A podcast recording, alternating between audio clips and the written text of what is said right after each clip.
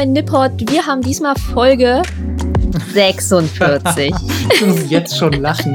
ja, ich nehme die gesamte Schuld auf mich, weil ich habe aus Versehen zweimal Folge 42 eingebongt. Ist es meine Schuld? Ähm, ja, mehr kann ich dazu nicht sagen. Da, da, lässt man Melissa einmal eine Folge benennen, ja. Ja, Und aber zack, warum hat man auch? Zweimal Episode 42. Ich weiß auch gar nicht, warum du die benannt hast. War das, weil ich, ich glaube, weil ich bei meinen Eltern in Bayern zu Besuch war, ne? Und keinen kein Zugriff auf einen auf einen PC hatte, nenne ich es jetzt ich einfach mal. Keine Ahnung, aber wenn Leute mich von Instagram und auch von meinen Stories und Captions kennen, wissen alle, ich kann nicht schreiben.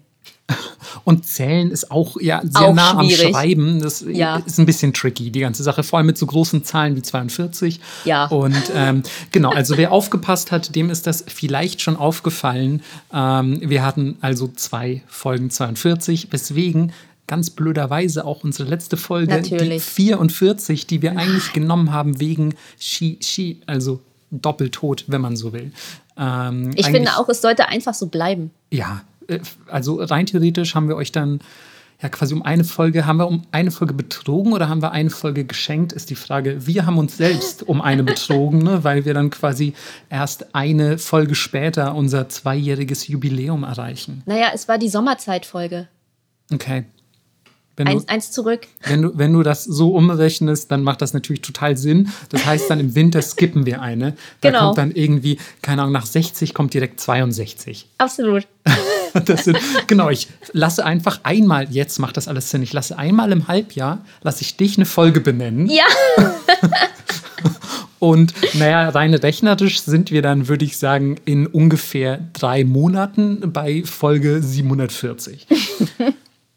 Ich fände es aber auch geil, wenn es einen Podcast gäbe, der einfach so random seine Podcast-Folgen benennt, dass du immer bist so, hä, höre ich jetzt chronologisch? Worum geht es hier überhaupt? Ey, total. Vor allem gibt es doch auch äh, genügend Podcasts eigentlich, die überhaupt nichts benennen, also oder nicht zählen. Ja. Sondern da heißen die Folgen halt einfach nur, jetzt wie bei unserer letzten Folge, Sterben in Japan. Fertig. Ja, wir sollten auch damit aufhören. Ja, also wir, wir haben jetzt einfach gemerkt, die, die Zahlen im, im Zehnerbereich sind uns nicht geheuer. Ähm, Nein, wir haben gemerkt, Zahlen machen gar keinen Sinn. Ja, beziehungsweise sie machen halt den Sinn, dass man sich vielleicht gemerkt hat, bei welcher Folge man war, aber klar, es ist wahrscheinlich schon eher was, was man übers Thema festmacht. Also wenn du jetzt jemanden fragst, hey, welche Folge war denn Yokai-Folge Nummer 2? Äh, Hä, na 37 ist doch klar. Echte Nippot-Stans wissen das. Natürlich.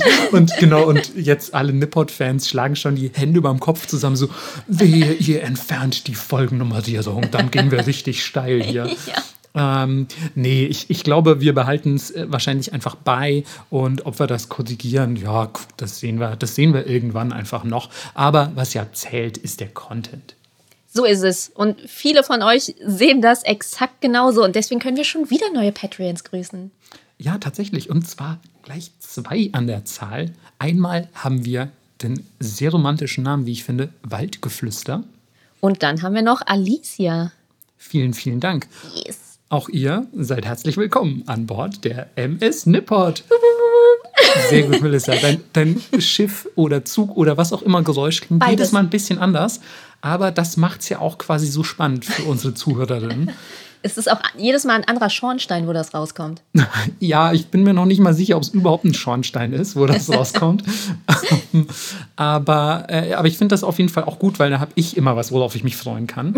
ähm, und vielleicht denken wir uns echt für die, ich sag mal, zweite Nippot-Staffel oder so, denken wir uns dann irgendwie ein neues Gefährt aus oder so. Oha. Ja, oder machen vielleicht, keine Ahnung, vielleicht gehen wir in so mittelalterliche Zeiten und machen herzlich willkommen auf Schloss Nippot. und dann musst du Mittelaltergeräusche machen. Klonk? okay, was ist Klonk wohl für ein Mittelaltergeräusch? Ich habe beruflich viel mit Soundwords zu tun, ne? ja. aber Klonk, vielleicht kriegt jemand mit so einer Holzkeule auf so einen Metallhelm geschlagen.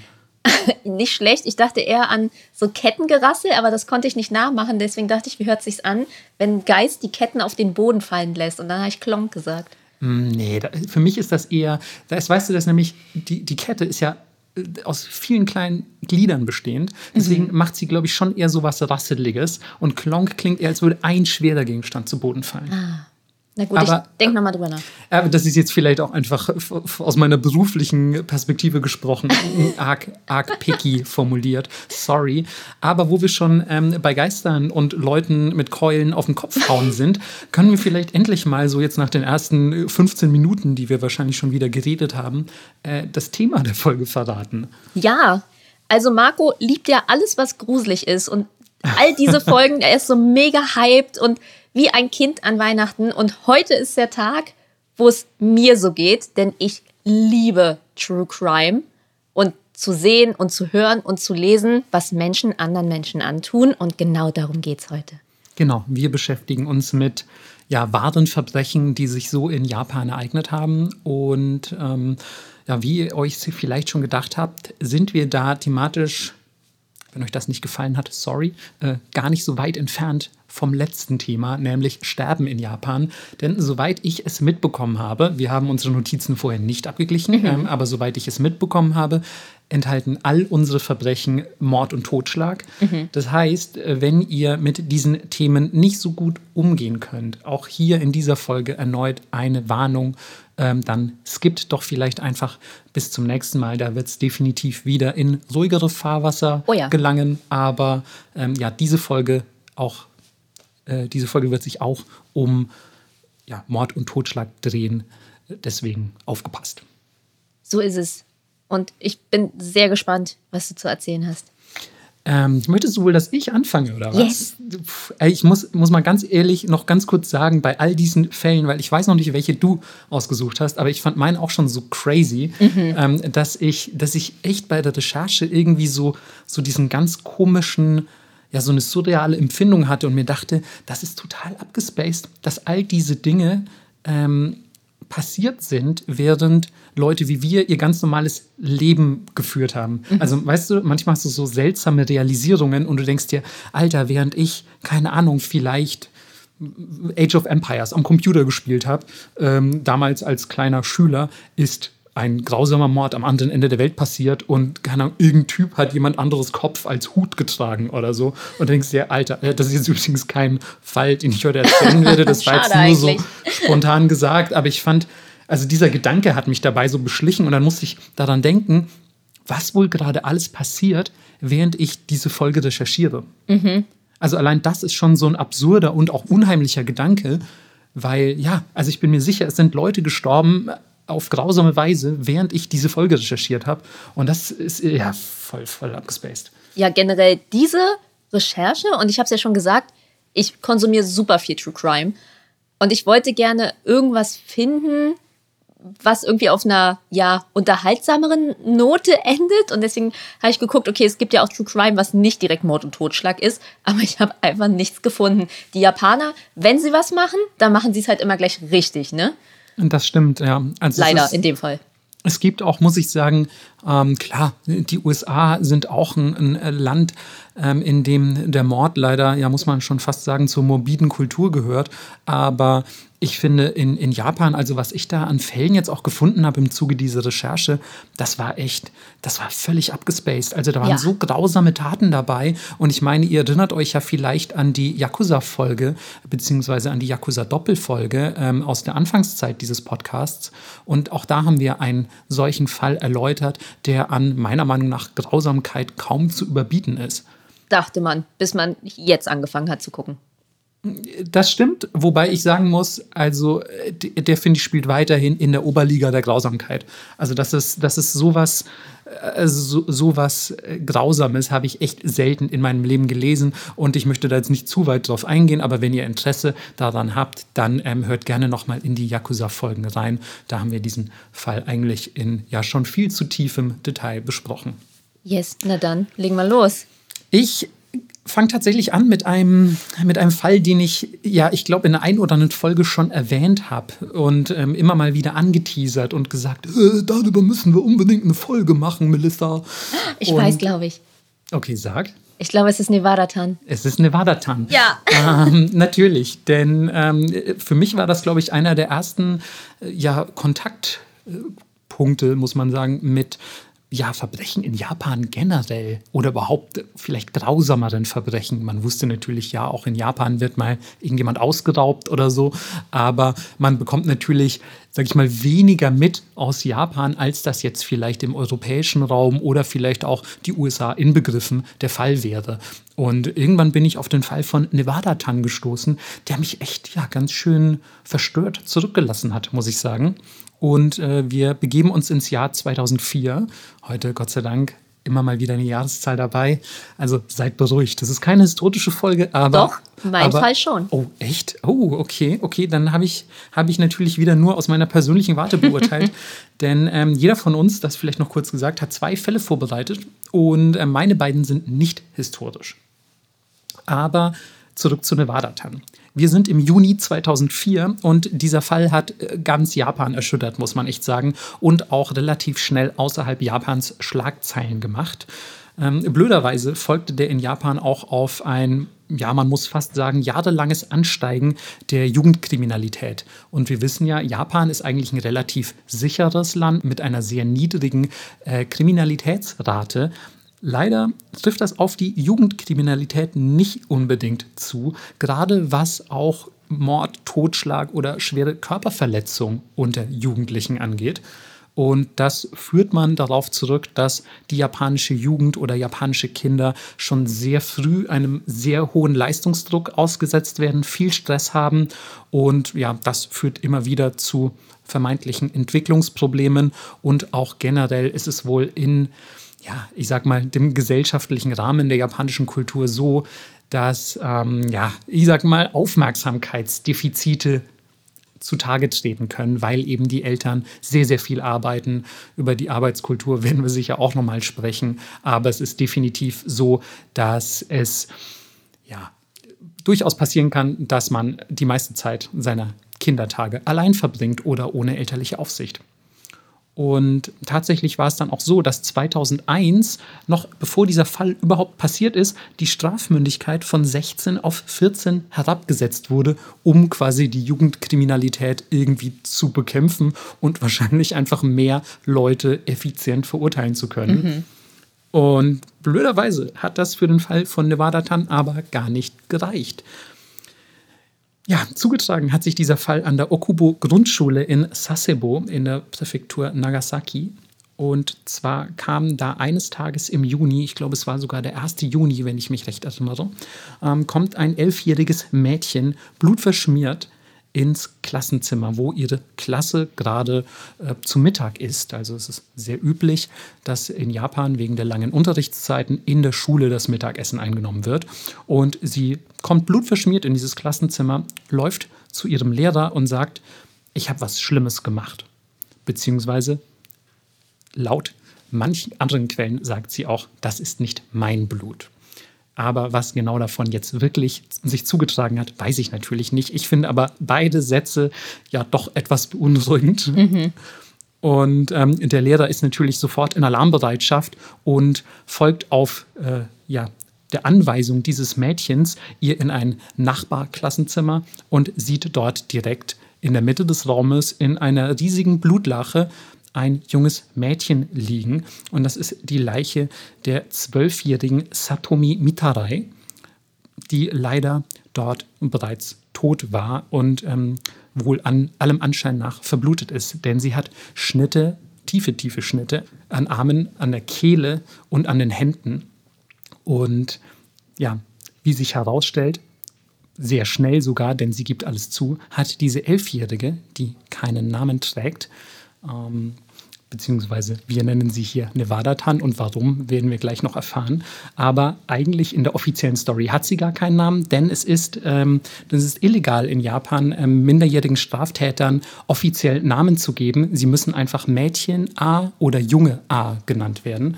Und dieses Mädchen A, aka Nevada-Tan, hat schnell zugegeben, was passiert ist. Und sie hatte auch noch die Tatwaffe dabei, nämlich ein blutiges Teppichmesser. Und sie hat gesagt, ja, ich habe das Mädchen hier, ich habe Satomi umgebracht und hat auch direkt angefangen zu weinen und war wohl sehr schuldbewusst. Aber ja, was getan war, war eben getan. Und passiert ist folgendermaßen, dass Satomi von Nevada Tan während dieser Mittagspause aus dem Raum gelockt wurde unter irgendeinem Vorwand, den wir heute nicht genau kennen. Und sie hat wohl gesagt, hey, komm mal vielleicht mit rüber hier ins Klassenzimmer, ich muss dir irgendwas zeigen. Ähm, Satomi kommt mit, setzt sich dort in diesem Klassenzimmer an einen Tisch, während Nevada-Tan die Vorhänge zuzieht. Mhm. Was ja schon mal ja, ein Anzeichen dafür ist, dass irgendwas gleich passiert, was man nicht sehen sollte. Und das war auch tatsächlich der Fall, denn ähm, sie saß wohl mit dem, also Satomi saß wohl mit dem Rücken zu Nevada Tan, als diese die Vorhänge zugezogen hat. Dann geht Nevada Tan zu Satomi von hinten, hält ihr die Augen mit einer Hand zu und mit der anderen Hand holt sie ein Teppichmesser aus ihrem Hoodie und sticht ihr das direkt in den Hals. Wow. Und das soll sehr, sehr tief gewesen sein und ein ziemlich breiter Schnitt. Also es wäre schon genug gewesen, um jemanden in wirklich kürzester Zeit zu töten. Aber Satomi wehrt sich wohl noch mit ihrer letzten Kraft, fängt an, irgendwie nach ihr zu schlagen und sich zu verteidigen. Daher auch die Schnitte an den Händen und an den Armen. Aber es war natürlich alles komplett vergeblich, denn mit so viel Blutverlust bist du einfach so gut wie geliefert, wenn nicht sofort irgendjemand kommt, um dir zu helfen oder die Wunde abzubinden. Und natürlich war das in diesem Kontext nicht der Fall, weswegen Satomi kurz darauf verblutet ist.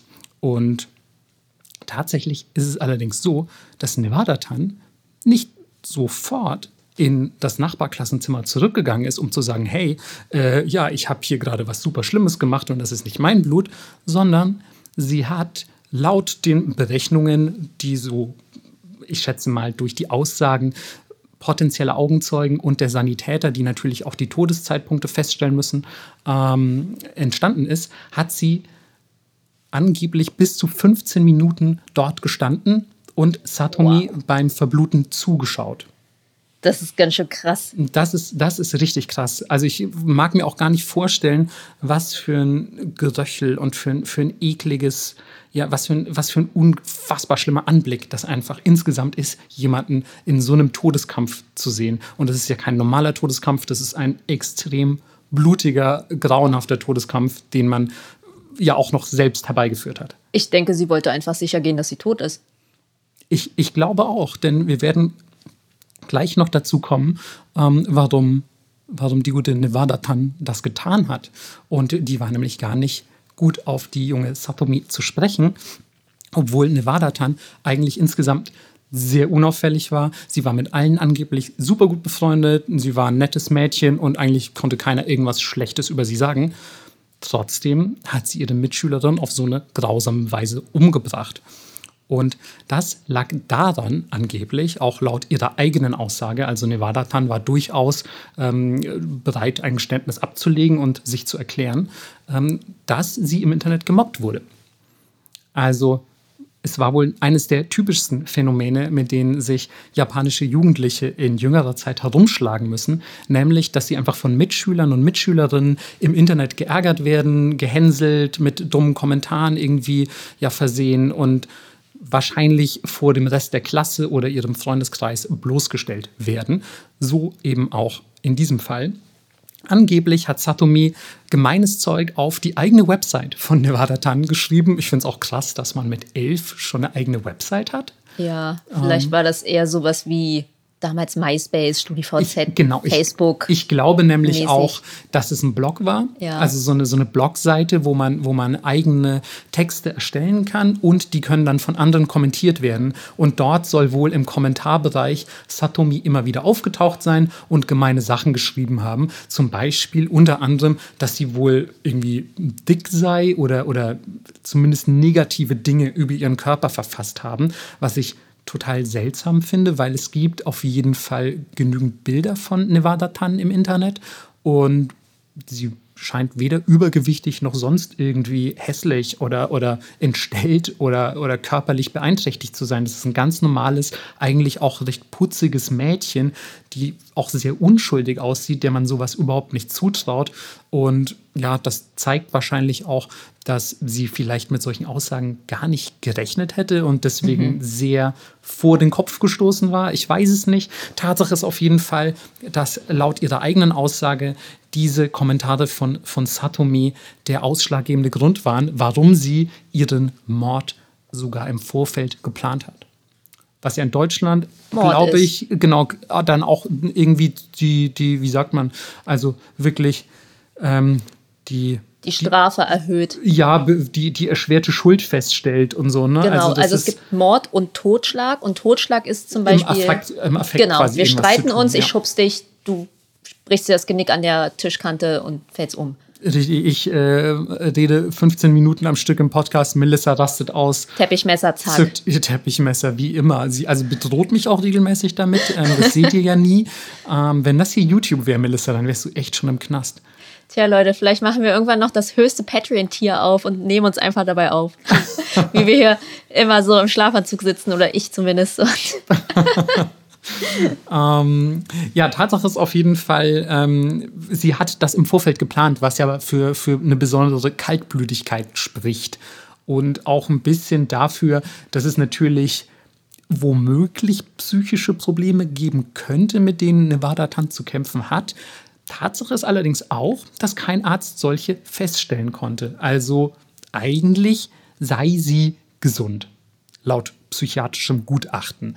Ähm, die Frage ist trotzdem, wie genau entsteht dann natürlich der Drang, so eine Tat auszuführen, nur weil jemand gemeine Kommentare im Internet über einen verfasst. Ich glaube, das haben wir alle schon mal erlebt. Vielleicht nicht im Internet-Kontext, aber irgendjemand hat was Gemeines über euch gesagt. Und sicher, es hat euch nicht gefallen, aber habt ihr deswegen ein Teppichmesser rausgeholt und die Person abgestochen?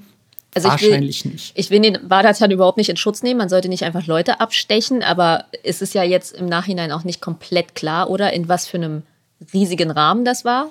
Nein, auf gar keinen Fall. Also ähm, es wurde zwar die Website ähm, ausgewertet, aber ich meine, diese Website kann natürlich nur ein Bruchteil des Ganzen sein. Du könntest ja zum Beispiel auch äh, diese Sachen, die sie sich in der Schule von Satomi hat anhören müssen, gar nicht irgendwie reproduzieren oder ja. aufzeichnen. Also das kann ja auch sein, dass sie zum Beispiel einfach verbal ähm, sich sehr viel von Satomi anhören musste. Mhm. Ähm, aber auch hier, ne, ich will Nevada nee, nee, nicht in Schutz nicht, nehmen, aber, aber, man weiß es natürlich nicht. Es gibt unter anderem allerdings auch ähm, Gerüchte, dass zum Beispiel Nevada Tans Vater ähm, ein abusive parent war, also, ah. also ein Missbrauchstäter. Ähm, auch das konnte allerdings nie definitiv nachgewiesen werden, würde aber zumindest ja, die, die Erklärung etwas einfacher machen, sage ich mal so. Was allerdings in den Augen der Behörden die Erklärung auch ein bisschen einfacher macht, sind Nevada Tans private Interessen. Die hat sich nämlich in erster Linie für Horrorfilme und Games interessiert. Oh. Und das ist natürlich immer wieder ja, Anlass für so dieses Holzhammer-Argument, oh ja, Killerspiele, Mord und Totschlag im Fernsehen, ähm, das muss doch jemand dann definitiv auch zu Hause oder privat ausleben wollen. Ihre Lieblinge waren auf jeden Fall Ring, The Call und Battle Royale. Und Battle Royale, so ehrlich gesagt, kam mir das auch ein bisschen vor, wie mhm. eine Szene aus Battle Royale. Wer den Film nicht kennt, es geht darum, es ist nicht der Fortnite-Spielemodus äh, Battle Royale, sondern es ist ein tatsächlicher Film. Ähm, ich glaube aus dem Jahr 2000 sogar direkt ja. oder so, ne, müsste das gewesen sein. Jedenfalls geht es darum, dass ähm, wegen, ich glaube, zu hoher Delinquenz unter, unter Schülerinnen in, in Japan werden ähm, immer einzelne Klassen ausgewählt, die auf ein verlassenes Inselgelände geschickt werden, wo sie sich Herr der Fliegen mäßig bis auf den Tod bekämpfen müssen, bis nur noch eine Person übrig bleibt. Es ist quasi die Vorlage für Hunger Games. Genau, also es ist Hunger Games mit FSK 18. In cool. In cool. Vor genau. Hunger Games. De deutlich vor Hunger Games, genau. Ja. Aber man muss dazu sagen, nach Herr der Fliegen.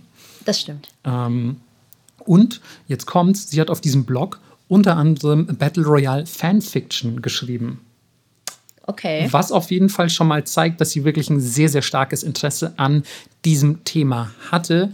Ähm, ob das jetzt aber ausreicht, um sie deswegen zu verurteilen und zu sagen, ja, Battle Royale und The Call und Ring, die waren das, die haben sie dazu gebracht. Das, das ist, glaube glaub ich, ich genau, das ist, glaube ich, doch ein bisschen weit hergeholt. Aber ich dachte, es soll auf jeden Fall dazu erwähnt werden. Genau wie abschließend vielleicht noch, dass sie ähm, ein sehr großer Fan von Red Room war und das gebookmarkt auf ihrem PC war. Ich glaube, in diesem, äh, in der Folge zum, na, zu den urbanen Legenden in Japan Ja, wir hatten wir. Nevada Tan zum ersten Mal erwähnt. Ähm, und ja, das ist das junge Mädchen, das sich den Red Room, wenn ihr die Story nicht kennt, bitte urbane Folgen-Folge hören, äh, urbane Legenden-Folge hören, so rum. Ähm, dann ähm, gebt euch das mal, das ist ganz schön unheimlich alles. Ähm, und das hatte die junge Dame bei sich gebookmarkt. Und man bookmarkt sich ja echt nur wenige Sachen. Also ich weiß nicht, wie viele Sachen du gebookmarkt hast, aber Red Room, das guckst du doch eigentlich einmal an und dann, dann bist du durch gut. damit. Ja. Ja, da muss man schon ein sehr großer Fan sein, glaube ich, um sich das zu bookmarken. Nun ja, ähm, Nevada Tan wurde natürlich auch verurteilt, äh, ist ja ganz klar, denn auch als Elfjährige entgeht man seiner Strafe nicht, vor allem nicht in Japan. Ähm, und obwohl sie die Tat natürlich mehrfach bereut hat und sich unter Tränen entschuldigt und auch offensichtlich eingestanden hat, dass es falsch war, das zu tun, ähm, wurde sie zu zwei Jahren in einer Jugenderziehungsanstalt in Tochigi verurteilt. Und anschließend an diese zwei Jahre hat man gesagt, so, ah, ah, wir glauben irgendwie, das reicht noch nicht ganz. Und hat das nochmal um weitere zwei Jahre verlängert. 2008 wurde sie dann in den Hausarrest entlassen für weitere fünf Jahre bis 2013. Und 2013 ist die Familie dann mit der erneut auf freien Fuß gekommenen Nevada Tan irgendwo hingezogen, ohne dass man Näheres dazu wüsste, also von der Bildfläche verschwunden. Und jetzt sollten wir vielleicht noch kurz erklären, so warum heißt sie eigentlich Nevada Tan? So jetzt haben wir die ganze Zeit von Nevada Tan geredet oder von Mädchen A, aber Nevada Tan ist ja offensichtlich ein etablierter Spitzname. Und das liegt daran, dass sie auf den Fotos, die von ihr gezeigt wurden, ein Hoodie trägt der Universität Nevada. Und ja, was macht man? Man nimmt natürlich irgendwas super Offensichtliches. Das Einzige, was man mit ihr verbinden kann. Ähm, und das war eben dieser riesige Schriftzug Nevada auf ihrem Hoodie und hängt daran ein Tan. Tan ist die etwas, ja, so eine babysprachliche äh, Verniedlichung, muss man sagen, Noch- von Chan. Genau, noch kleiner als Chan. Noch kleiner als Chan quasi. Oder wenn es noch niedlicher ist, so wie Noch. Pitatan. Ja, Peter Tan, die heute übrigens auch hier liegt und äh, ziemlich gelangweilt aussieht, ehrlich Mhm. gesagt. Ich glaube, die kennt Nevada Tan-Fall aber auch schon, ne? Ich glaube, sie kennt alles. Ich, ich glaube auch. Also ihr wohnt die Weisheit des Universums inne. ähm, genau, und dann hat man, hat man gesagt, so, ja, okay, dann nennen wir sie einfach, weil sie halt auch klein und putzig ist, nennen wir sie Nevada Tan. Wenig später allerdings hat man auch relativ schnell ihren echten Namen rausgefunden, weil japanische Fernsehsender mega dämlich waren und einfach Hausaufgaben, Notizen und Zeichnungen von ihr im Fernsehen gezeigt haben, die unterschrieben waren.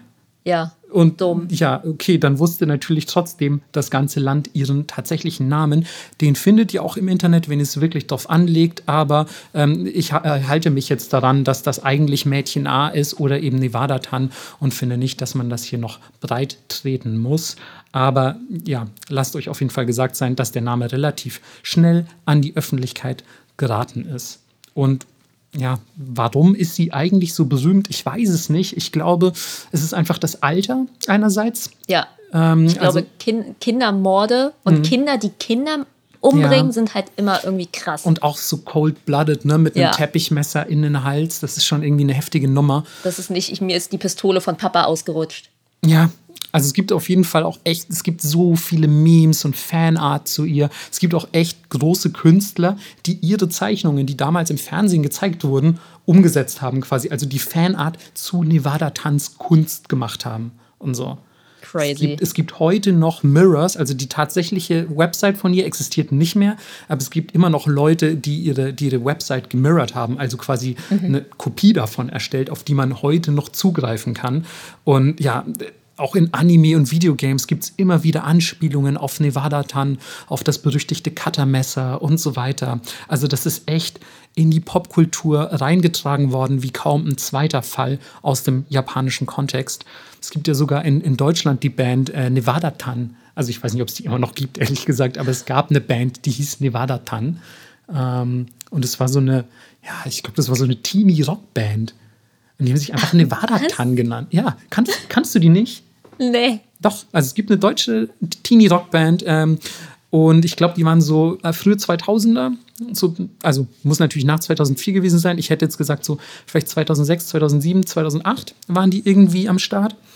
Und ähm, ich habe damals halt den Fall schon gekannt und war so komplett perplex, weil die halt so ein bisschen harmlosen Teenie-Rock gemacht haben. Und ich dachte mir, Alter, die, so weiß ich, klar, Marilyn Manson heißt auch wie, wie Charles Manson, so, aber ja.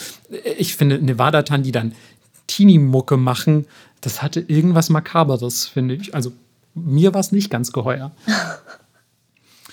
ähm, ja, das ist, das ist soweit der der Fall der berüchtigten Nevada-Tan. Ähm, abschließend kann man vielleicht noch positiv anmerken, dass der Todestag von Satomi an der Okuburo Grundschule heute als ähm, der Tag der Wertschätzung des Lebens gefeiert mhm. wird und den Schülern soll an diesem Tag vermittelt werden, warum es sich lohnt zu leben und warum man nett zueinander sein sollte und ja ähnliche Themen.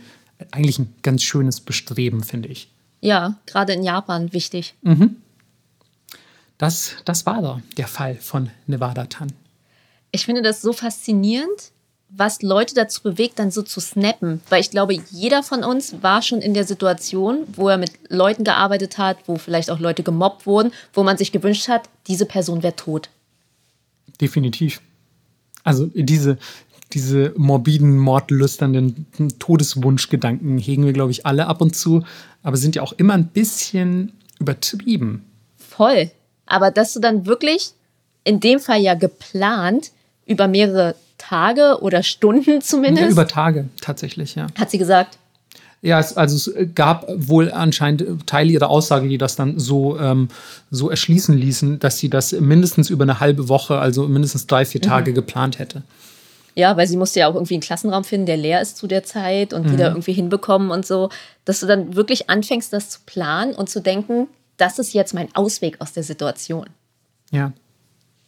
Also ja, du könntest doch auch mit einem Erwachsenen reden oder so, aber gut, das ist dann wieder dieses, diese Distanz zu den Erwachsenen, die man, die man in Japan halt hat. Ne? Ja. Also, dass man nicht das Gefühl hat, sich jemandem anvertrauen zu können, sondern dass man das vielleicht eher alleine lösen muss. Ja, und wenn die Familie dann auch überhaupt kein Auffangbecken dafür ist, naja, klar, dann was soll man machen irgendwie. Ja, das stimmt auf jeden Fall. Äh, grausamer Fall auf jeden Fall. Also es, es ist, Gott, wie oft ich heute Fall gesagt habe, weil ich sage auch so oft auf jeden Fall. Und dann sagt man aber auch Fall. Dieser Fall ist auf jeden Fall ein grausamer Fall. Ach. Der Fallcounter ist hoch. Der, ah, ja, genau. Eigentlich müssen wir, wenn das ein YouTube-Video wäre, würde ich jetzt dafür plädieren, dass wir so einen Fallcounter einbauen. Melissa. Ja. Ich würde sagen, du bist an der Reihe. Yes. Ich habe tatsächlich einen historischen Fall. Das hätte ich echt nicht erwartet, gerade von dir, mhm. wo du ja eigentlich bei Zahlen mit ab 42 schon nicht so gut kannst. Aber vielleicht ist er auch aus dem Jahre 1. Nee, ist er tatsächlich nicht. Er zieht sich über sehr viele Jahre hinweg. Okay. Und, äh, also würde ich mal schätzen, schon mal mehr als ein Mord. Äh, wir bewegen uns im dreistelligen Bereich. Ach du, ach du Scheiße, okay. Ja, also der Bodycount ist auf jeden Fall hoch diesmal. Und ich wollte gerne auch zwei Frauen haben. Lustigerweise hast du jetzt auch eine Frau, also ein Mädchen ausgewählt. Hast du, hast du irgendwie automatisch erwartet, dass ich Männer nehme? Ja, weil ich dachte, du nimmst richtig abgefuckten Scheiß. Hm, okay. Aber weil, ich finde, also Nevada Tan ist schon, ich weiß, es ist jetzt nur, nur in Anführungszeichen eine Person gestorben, aber abgefuckt ist es schon auch. Es ist auch abgefuckt, aber ich habe in der Recherche auch echt richtig sicken Shit mir reingezogen und ich dachte, du nimmst eher einen davon. Ich muss auch sagen, ganz kurz noch, ich muss auch sagen, ich habe ähm, ich habe schon zwei Fälle für eine weitere True Crime Folge gebookmarkt, weil ich mir auch dachte, holy shit. Ja. Holy shit, das ist ganz schön, das ist ganz schön Deftig, heftiger ey. Tobak. Ja, auf jeden Fall. Aber bitte, fahr fort.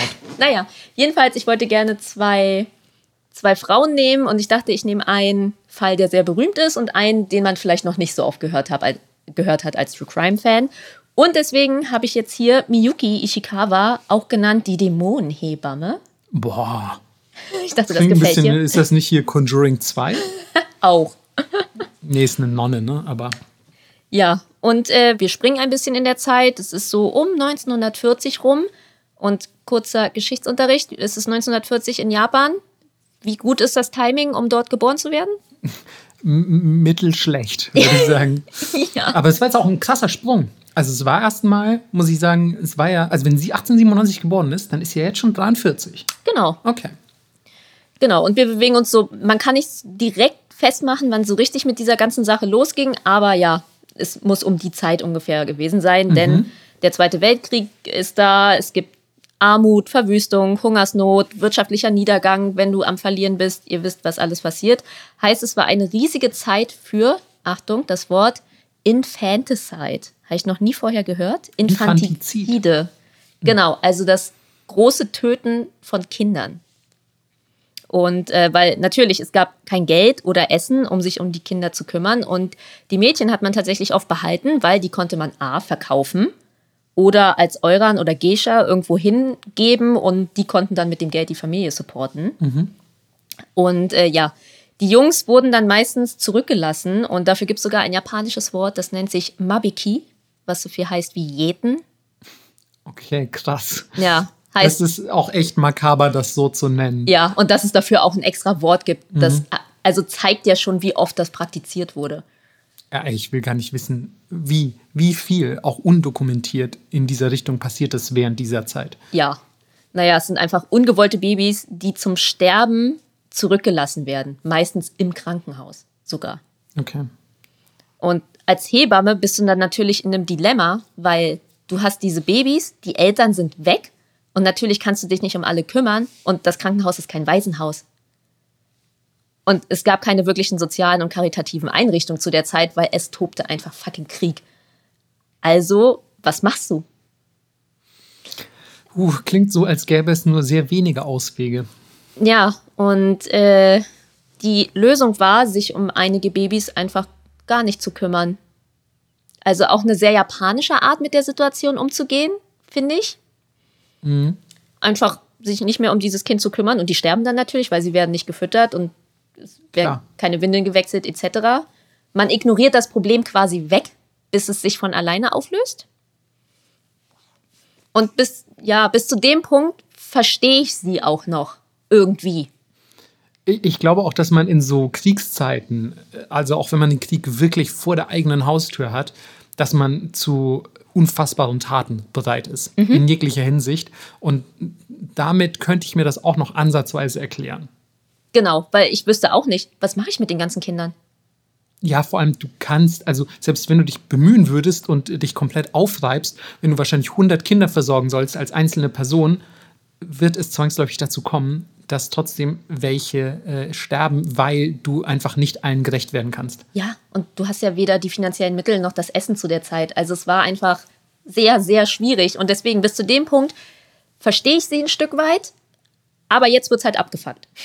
Oh, Weil sie und ihr Mann fangen an, Geld für gewisse Dienstleistungen, ihr seht meine Gänsefüßchen nicht, die ich mit meinen Fingern mache, Dienstleistungen, normalerweise weist du mich immer hier darauf hin, dass man das nicht sieht in einem Podcast. ja, deswegen sage ich Naja, sie und ihr Mann fangen an, Geld für diese Dienstleistung zu nehmen, mit der Aussage, wenn ihr uns jetzt Geld gebt, um dieses Kind loszuwerden, kostet es ja weniger, als das Kind aufzuziehen. Oh, wow. Das ist, also das ist eine also völlig richtige Rechnung, aber natürlich eine unfassbar makabere Rechnung. Absolut. Und dann gibt es tatsächlich noch einen Doktor, der mitmacht, Dr. Shiro Nakayama, der dann ein falsches Todeszertifikat ausstellt mit, ja, plötzlicher Kindstod, whatever, irgendwas. Ja. Und das passiert jetzt auch nicht super im Geheimen, weil es einfach so viele Kinder sind, dass dann auch teilweise die Hebammen anfangen zu kündigen und beschweren sich auch. Aber das Shinjuku Gemeindebüro hat einfach Besseres zu tun und ist so, ja, whatever, I don't know, keine Ahnung, können wir uns jetzt nicht drum kümmern. Und theoretisch wäre das ewig so weitergegangen. Aber zwei Polizisten fanden Überreste von fünf Babys in Plastiktüten. Und 1948 gab es dann, dann auch eine Autopsie und es ergab natürlich, hey, das war kein natürlicher Tod und weitere Ermittlungen folgten.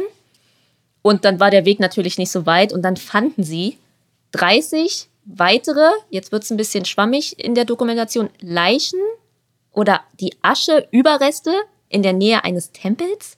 Okay. Ich glaube, wir können uns einfach auf sterbliche Überreste einigen. Genau. Und 40 weitere im Haus eines Leichenbestatters.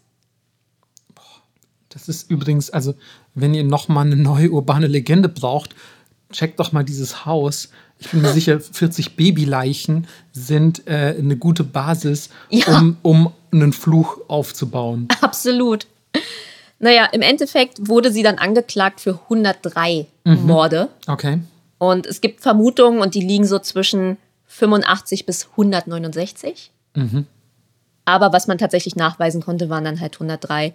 Und sie sagte natürlich, ey, ich habe damit eigentlich nichts zu tun. Schließlich waren es die Eltern, die die Kinder zurückgelassen haben. Ja, aber erstmal hast du ja auch das Angebot ausgesprochen Ja. und gesagt so, hey, ich kümmere mich drum. Sonst hätten zumindest manche der Eltern sicher nicht ihr Kind zurückgelassen und sich vielleicht nach einer anderen Option umgeschaut. So ist es. Und ja, also eine sehr schwache Verteidigung, muss ich sagen. Das sieht Japan aber anders. Oh, okay. Die funktionierte tatsächlich, weil Kinder zu der Zeit keine Rechte in Japan hatten. Oh Gott, da verschlug ich mich fast an meinem Wasser, Alter. Es ist also nicht, dass sie jetzt besonders viele hätten, aber Ja, krass. Und deswegen bekam sie für 103 Morde, willst du schätzen, wie viele Jahre Haft? okay, warte. Das ist, oh Gott, das ist, oh, das ist, es ist ganz schlimm wenig, ne? Ähm, für 103 Morde, weißt du was, ich ziehe einfach 100 ab. Drei Jahre. nee, ganz so wenig Okay. war es nicht. Ja, Das ich, ich traue Japan einfach alles ich zu. auch. Ich auch. Nein, das waren acht.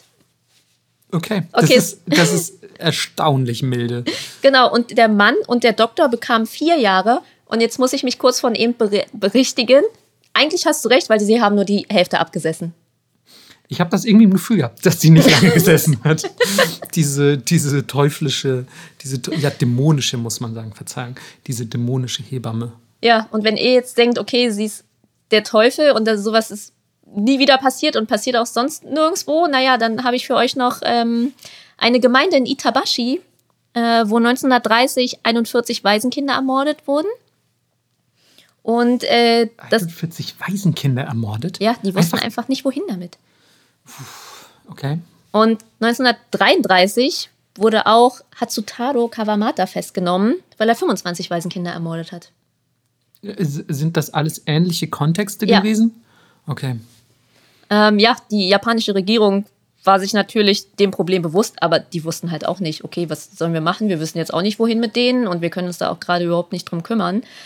Aber es ist eine sehr gute Sache daraus entstanden und zwar A, gab es danach Gesetze, die Kinder schützen und B, aufgrund dieses Falls wurde die Legalisierung von Abtreibungen besprochen und am 24.06.1949 wurden Abtreibungen in Japan legalisiert. Wow, das ist ein, also das ist ein schönes Ergebnis auf jeden Fall, dass, dass Selbstbestimmung irgendwie äh, quasi sich ihren Weg gebahnt hat und auch, dass, dass Kinder äh, mehr, mehr Rechte und mehr Schutz bekommen. Ähm, aber es wurde verdammt teuer bezahlt. Ja. Also ich finde, wenn du dir diese Zahlen anhörst, ich meine, das waren Menschenleben. Das sind, das sind völlig surreale Zahlen, die kann man. Völlig surreal. Das ist ein bisschen wie mit, nicht, dass ich das jetzt wirklich alles auf eine Stufe stellen wollen würde, aber ich meine, auch die Zahlen, die wir im Schulunterricht beispielsweise über den Zweiten Weltkrieg oder auch den Ersten gehört haben, ähm, oder überhaupt Zahlen, Zahlen, die eigentlich in den dreistelligen Bereich hineingehen und teils auch schon im zweistelligen, das ist so unvorstellbar, dass das einfach komplett ausgelöschte Menschenleben sind. Ähm, das ist, äh, ja, das ist ein bisschen so ähnlich wie diese Erkenntnis, von der ich am Anfang dieser, dieser Folge gesprochen habe, wo du einfach feststellen musst, so, wenn du hier sitzt gerade und vielleicht auch diese Folge aufnimmst, ähm, werden woanders gewaltsam Leben ausgelöscht. Und ja, einfach so zum Beispiel die Vorstellung, wenn jetzt, stell dir vor, hier kommt jetzt Peter rein, hat so, keine Ahnung, ein, ein Teppichmesser und bringt uns beide um, weil sie einfach sehr wütend auf, auf dich ist, weil du ihr nicht genug Snacks gegeben hast. Ja. Ähm, und dann sind zum Beispiel einfach über 30 Jahre Leben sind einfach irgendwie so verpuffen irgendwie so. Also es ist ein ganz, ganz schwer zu fassendes Konzept. Sorry, ich referiere gerade ein bisschen über die Philosophie des Todes und des Ablebens. Ähm, aber ja, man, das ist also gerade bei so hohen Zahlen, wie viel Leben da eben verpufft einfach auch so. Das ist komplett, komplett surreal und tragisch. Ja. Und es ist natürlich in der Zeit passiert, wo es tatsächlich auch noch Zeitungsausschnitte und so gibt. Wo man sie sieht und Naja, klar. Das ist, das ist letztes Jahrhundert gewesen. Ja, das ist noch nicht so lange her. Also das sind auch, das ist die Zeit gewesen, in der eben all diese Dinge passiert sind, die wir in der Schule über den Zweiten Weltkrieg lernen. So, also das war quasi zur gleichen Zeit, nur am anderen Ende der Welt. Ja. Ja, das war mein Fall. Uff, ja, st starker Einstieg auf jeden Fall, Melissa. Vor allem, wenn man bedenkt, dass wir ähm, zwei Fälle direkt präsentiert haben. Vielleicht hätten wir uns doch absprechen sollen, aber zwei Fälle direkt ähm, ähm, präsentiert haben, in denen die Opfer Kinder sind. Ähm, deswegen habe ich jetzt sehr, sehr gute Nachrichten für euch. Ähm, jetzt sterben endlich Erwachsene. Weg mit denen, ciao. Ja, äh, Erwachsene finde ich aber auch ein bisschen doof immer. Die haben nur Regeln, sagen, ich soll meine Hausies machen, aber ich will lieber rausgehen und Fahrrad fahren auch ein bisschen und mit den Jungs rumhängen. Ist so. Ähm, deswegen sage ich es hier an dieser Stelle ganz offiziell: nieder mit den Erwachsenen. Sorry. ähm, und äh, ähnliches hat sich vielleicht auch ein junger Mann gedacht namens Issei Sagawa. Kennst du ihn zufällig? Yes. Okay. Aber ich glaube, es ist auch sehr schwer, mir irgendwas zu erzählen. Naja, also es ist, äh, ich, ich mache den Podcast ja auch nicht für dich, Melissa. So ist es. Muss man dazu sagen. Ähm, also natürlich ein bisschen schon. Ich denke mir mal, ey, wenn ich jetzt heute einmal was Cooles erzähle, vielleicht denkt Melissa dann, ich bin cool. Und bringt nicht ihr Teppichmesser mit. Aber es sind jetzt äh, die Anzahl der Folgen ist mittlerweile unklar, ähm, aber es sind einige Folgen ins Land gezogen und Melissa hat vorhin nochmal gesagt, dass sie mich überhaupt nicht cool findet. Deswegen, ähm, ja, keine Ahnung. Ich hoffe, da draußen ist jemand, der einfach sagt, weißt du was, Marco? Du bist vielleicht nicht der Coolste, aber du bist schon okay. Ähm, zurück zu Issei Sagawa. Der Cringe. er ist hoch. Ach, ach Mann, ey. Und Scheiß, Melissa, dass du auch gleich immer noch einen nachlegst, wirklich. Kein Wunder, dass du keine Freunde hast. Ähm, Nur Peter. oh, die sich gerade voll cute streckt. Oh. Peter ist richtig müde. ähm, zurück zu Issei Sagawa, den Melissa schon kennt, weil er wahrscheinlich einer der bekanntesten Kriminellen Japans ist, würde mhm, ich sagen. Würde ich auch sagen. Ähm, und ja, nicht zu Unrecht, denn erstens war sein Verbrechen ein ziemlich abgefucktes, aber zu allem Überfluss hat er sich danach halt auch einfach selbst vermarktet, als wäre er ein fucking Popstar.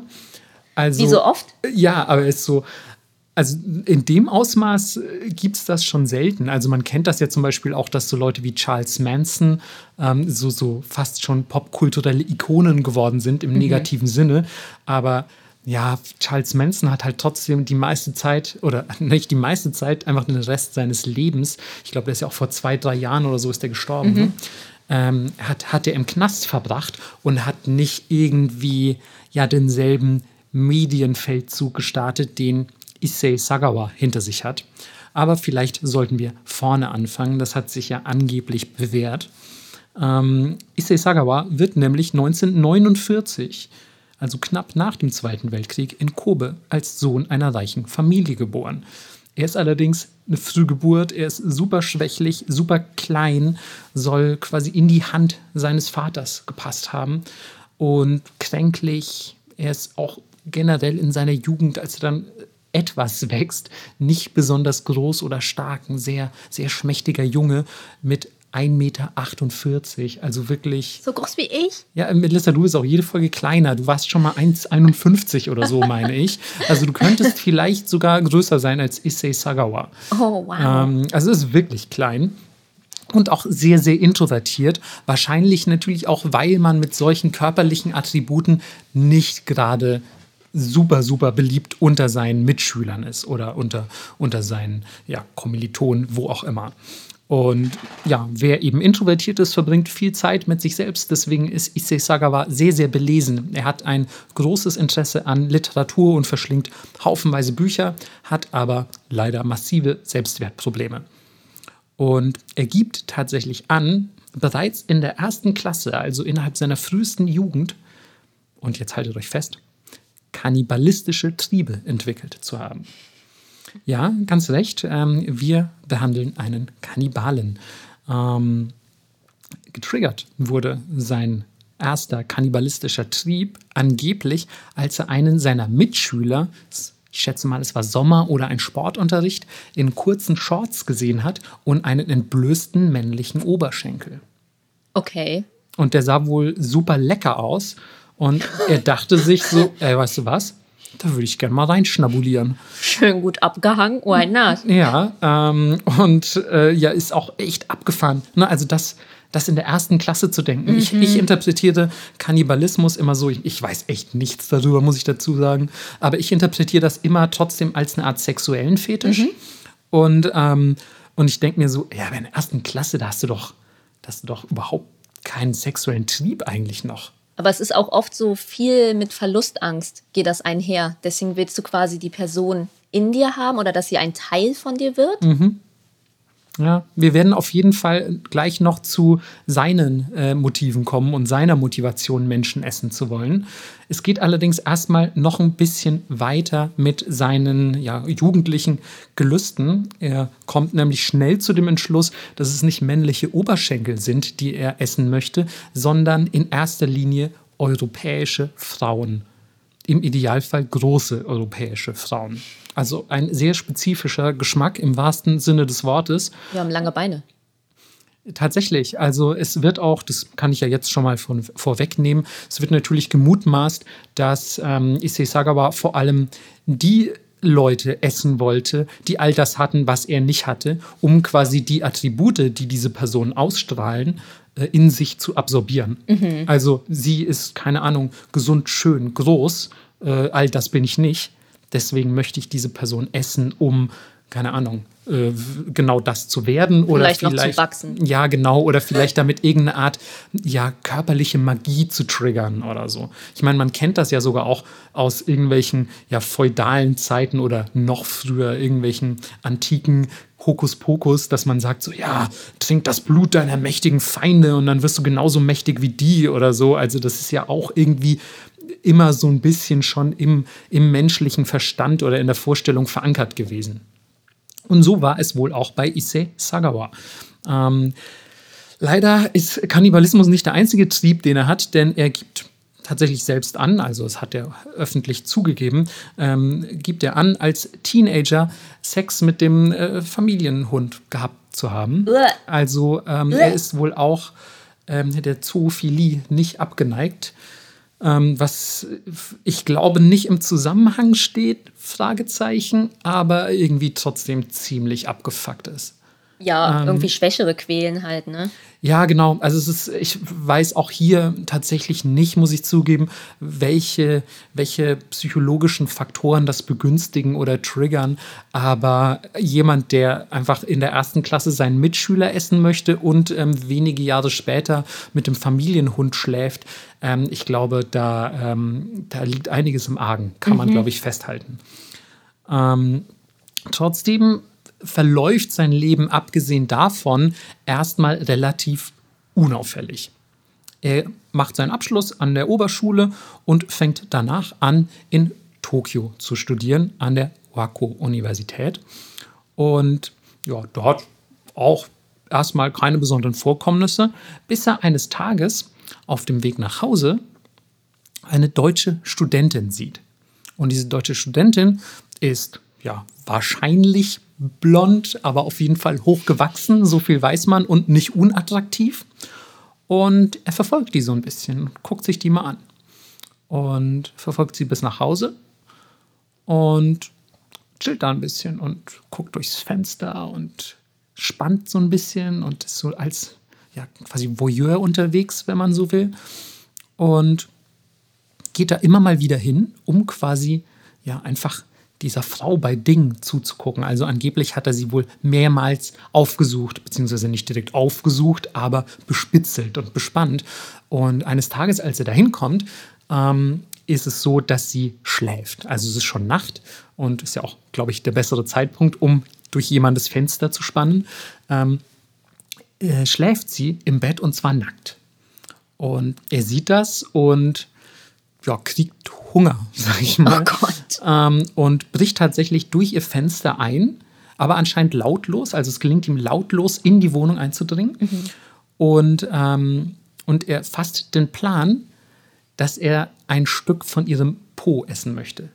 Das ist sein Goal, weil dieser Po wohl so schön aussieht.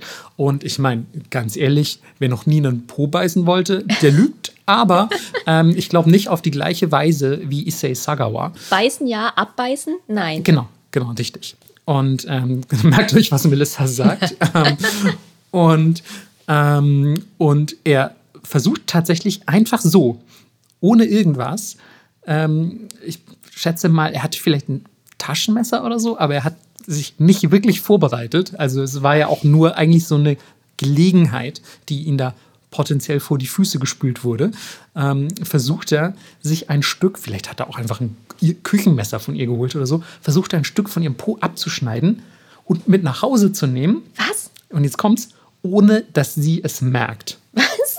Und ich denke mir so, ich say, Alter, wie doof muss man sein? So, also ich meine, klar, doof bist du sowieso, aber was hast du denn erwartet? Also du schneidest doch nicht in jemandes Po, ohne dass diese Person aufwacht. Ja, also er hat anscheinend viel gelesen, aber nicht genug. Genau, er hat wahrscheinlich viel gelesen und auch sehr wenig Zeit in der Realität verbracht. Ja. Ähm, denn ähm, ich habe noch nie ähm, die Situation erlebt, dass mir jemand, während ich geschlafen habe, in den Po schneiden wollte, hoffe ich zumindest. Ähm, aber äh, ich behaupte, davon wacht man auf. Ja. Und so war es auch in diesem Fall. Die deutsche Studentin wacht auf, sieht einen kleinen Japaner in ihrer Wohnung, oh der ihr ein Stück vom Po abschneiden will, wahrscheinlich gerade ein Messer in der Hand hält. Oh Mann, ist das überhaupt Und, nicht lustig? Nee, es ist überhaupt nicht lustig, aber es ist so absurd einfach. Die Absurdität bringt mich einfach zum Lachen. Ab, absolut, das ist ja auch äh, einfach nur Coping-Mechanismus. ja. Ähm, also es ist wirklich, es ist völlig skurril. Und ähm, diese Studentin ist natürlich komplett entsetzt und denkt aber tatsächlich nicht, dass er ihren Po essen will, sondern sie dachte, der ist jetzt hier, um mich zu vergewaltigen. Mhm und fängt komplett an auszurasten, rumzuschreien. Und weil sie auch einfach deutlich größer ist und wahrscheinlich ein, ein deutsches gestandenes Prachtweib aus den Alpen, die, keine Ahnung, die ersten 20 Jahre ihres Lebens nur Kühe gemolken hat, so wie es das Klischee verlangt, ähm, überwältigt sie ihn natürlich. Und er ist ja auch nur 1,48 Meter groß. Also ähm, er wird, wird einfach von, von dieser Studentin überwältigt. Und ähm, ich glaube tatsächlich, ähm, sie hat es geschafft, ihn dort festzuhalten, bis die Polizei kommt. Oh, krass. Oder sie hat es auf jeden Fall geschafft, ihn so zu identifizieren, dass die Polizei ihn, ihn auffinden konnte. Tatsache ist auf jeden Fall, er wird für dieses Verbrechen belangt. Mhm. Das heißt, er wurde erwischt, er wurde überwältigt und ähm, ist jetzt quasi Angeklagter in einer potenziellen Vergewaltigung allerdings. Denn er hat natürlich nicht gesagt so, äh, stopp mal, stopp mal, stopp mal. Ich bin doch nicht hier, um dich zu vergewaltigen. Ich bin doch kein, ich bin doch kein Unmensch. Ich bin hier, um dein Po zu essen. So, also nein, das hat er natürlich nicht gesagt, weil auch natürlich in Japan kein Kavaliersdelikt, ne? Kapital, äh, Kapitalismus. da war der Wunschvater des ja. Gedanken, aber ich meinte natürlich Kannibalismus. Ähm, hat sich da eigentlich schon mal jemand drüber Gedanken gemacht, dass diese Worte so nah beieinander liegen? Trifft es ja auch irgendwie. Eat the rich, sag ich mal. Ist so. Ähm, ist so, Doppel-S. Ist so. Oh, jetzt hier richtig. Jetzt, Richtig wir sind, wir sind richtige Verbalkünstler und Künstlerinnen. Das ist ja wundervoll. Er bestimmt ähm, später auch noch. Äh, tatsächlich, ähm, aber hier äh, merkt man auf jeden Fall schon mal, ähm, dass er ein richtiger Amateur ist. Also er ist wirklich, er hat ja. keine Ahnung, er lässt sich primär von seinen Gelüsten leiten und, und von irgendwelchen sexuellen ähm, äh, Trieben, aber einen wirklichen Plan hat er nicht. Und deswegen sitzt er jetzt, wie gesagt, auf einer Anklagebank. Aber glücklicherweise, wie eingangs erwähnt, hatte natürlich einen sehr, sehr reichen Vater, der ein erfolgreicher Geschäftsmann ist. Und dieser Vater hält trotz allem zu seinem Sohn und sagt so, ey, wir regeln das schon, so einem Mann, und äh, mach dir mal keine Sorgen, das wird schon. Und mit dieser Studentin einigt sich der Vater dann auf einen außergerichtlichen Vergleich und das Ganze wird über eine, ja, eine Geldsumme geregelt, die nicht weiter beziffert wurde, aber ich schätze mal, die war doch etwas höher und ähm, die Anklage wird fallen gelassen. Er kommt also nochmal davon mit seinen Sperenzchen, allerdings nicht erneut, denn wenig später macht er ähm, eine Kreuzfahrt und diese Kreuzfahrt geht nach Griechenland und dort trifft er auf der Kreuzfahrt einen Metzger. Und ähm, ja, also das ist, auch, das ist auch so ein, ganz ehrlich, das ist auch schon wieder so eine geile Einleitung. Das könnte der Anfang von einem Witz sein. Also ein Kannibale und Metzger machen eine Kreuzfahrt. Und sagt der Kannibale zum Metzger, lol, nein. Ähm, tatsächlich ist es aber so, dass äh, dieser Witz wirklich stattgefunden hat, dieser morbide, traurige Witz. Ähm, auf der Kreuzfahrt ist Gott sei Dank erstmal nichts passiert, aber auf der Kreuzfahrt hat sich ähm, Issei Sagawa von diesem Metzger diverses Know-how einverleibt und ihn Tag ein, Tag aus angeblich ausgefragt, ähm, was denn seine Arbeit angeht, wie die funktioniert, unter dem Vorwand, dass er selbst Metzger werden will. Und er hat einfach irgendwie einen unfassbaren Gefallen an diesem Metzger gefunden und ihm nachher auch irgendwie noch Briefe geschrieben, habe ich gehört, auf die der Metzger aber nie geantwortet hat. Naja. ähm, der war bestimmt auch mega, mega outgeweirdet. So. Ja, vor allem, weil, also ich glaube, in irgendeinem Interview oder einem seiner Bücher steht auf jeden Fall auch, was er diesem Metzger geschrieben hat. Und ich meine, das ja auch jetzt im Zuge der Recherche nochmal gelesen oder gehört zu haben. Und das war auch echt weirder Shit. Also, das klang fast ein bisschen wie so ein Liebesbrief oder so. Da würde ich, glaube ich, auch nicht drauf antworten. Ähm, aber Tatsache ist auf jeden Fall, dass dieser Metzger ihm so ein bisschen ja, das Know-how mitgegeben hat, Fleisch zu zerlegen. Und hätte dieser Metzger gewusst, dass er da wahrscheinlich mhm. gerade einem Kannibalen äh, beibringt, wie man, wie man Fleisch zerlegt, puh, Alter, das ist, das ist ein richtig morbider Gedanke. Ja. Also, uff. Tatsache ist auf jeden Fall, Issei Sagawa kommt von der Kreuzfahrt zurück und macht sich auf nach Frankreich im Alter von 32 Jahren. Denn er möchte in Paris an der Sorbonne-Universität, also eine sehr prestigeträchtige Universität. Viele große Frauen essen. Im Prinzip ja. ähm, er studiert aber nebenbei, also neben seinen kulinarischen äh, Unterfangen, ähm, studiert er auch vergleichende Literaturwissenschaft an dieser Uni. Denn er ist ja, wie gesagt, ein großer Fan des geschriebenen Wortes. Ähm, und dort verliebt er sich in seine 25-jährige Kommilitonin Renée Hartfeld, eine Holländerin. Und erstmal ist das auch gar nicht weiter tragisch, denn die beiden entwickeln eigentlich eine enge Freundschaft und verstehen sich super gut. Sie hat irgendwie äh, ja auch zumindest Spaß an seinem Charakter gefunden und ähm, hat aber keinerlei romantische Gefühle für ihn. Also interessiert sich nicht auf die gleiche Weise für Issei, wie Issei sich für sie. Und ähm, gemeinsam lernen sie vor allem Deutsch, weil ähm, ja, ich weiß gar nicht, warum er Deutsch lernen wollte, wahrscheinlich um deutsche Gedichte zu übersetzen. Und sie als Holländerin hat natürlich einen gewissen Bonus, äh, was das Deutschlernen angeht, und hilft ihm dann quasi beim Deutschlernen. Also vielleicht so ein bisschen Tandemunterricht könnte man sich darunter vorstellen. Und die beiden treffen sich auch immer wieder in Cafés, aber auch zu Hause bei sich, auch zum Abendessen. Also es ist wirklich eine gute Freundschaft. Und eines Tages ähm, lädt Issei Sagawa äh, René erneut zu sich nach Hause ein und sagt so, ey, kannst du mir äh, bitte ein deutsches Gedicht vorlesen? Ich würde voll gerne ähm, das aufnehmen auf ein Tape, damit ich mir das immer wieder anhören kann, so für den Lerneffekt. Das, ihr müsst ja euch vorstellen, das ist äh, eigentlich ganz gut. Ich habe die Jahreszahl noch gar nicht gesagt, aber wenn ihr aufgepasst habt, er ist 49 geboren und ist jetzt 32. Also wir sind in den 80ern. Und ähm, ähm, und lädt sie sich zu, zu sich nach Hause ein und sagt, ey, lies mir doch mal dieses Tape vor. Und dann sagt sie natürlich, ey, so, ja klar, ich helfe ihr die ganze Zeit beim Deutschlernen, mit dir ist es irgendwie voll spaßig, ich komme vorbei. Und sie kommt abends vorbei, bringt eine Flasche Wein mit, äh, die sitzen da rum, dinieren und fangen auch ein bisschen an zu trinken. Und ähm, ich habe gehört, er hat auch angeblich in, sie hat wohl viel Tee getrunken, hat angeblich auch Whisky ihren Tee gemacht, um sie betrunken zu machen. Ob das jetzt stimmt, weiß ich nicht, keine Ahnung. Ähm, aber Tatsache ist auf jeden Fall, er hat sie ein bisschen abgefüllt. Und ähm, als sie dann abgefüllt war oder zumindest etwas beschwipst, hat er ihr die Liebe gestanden.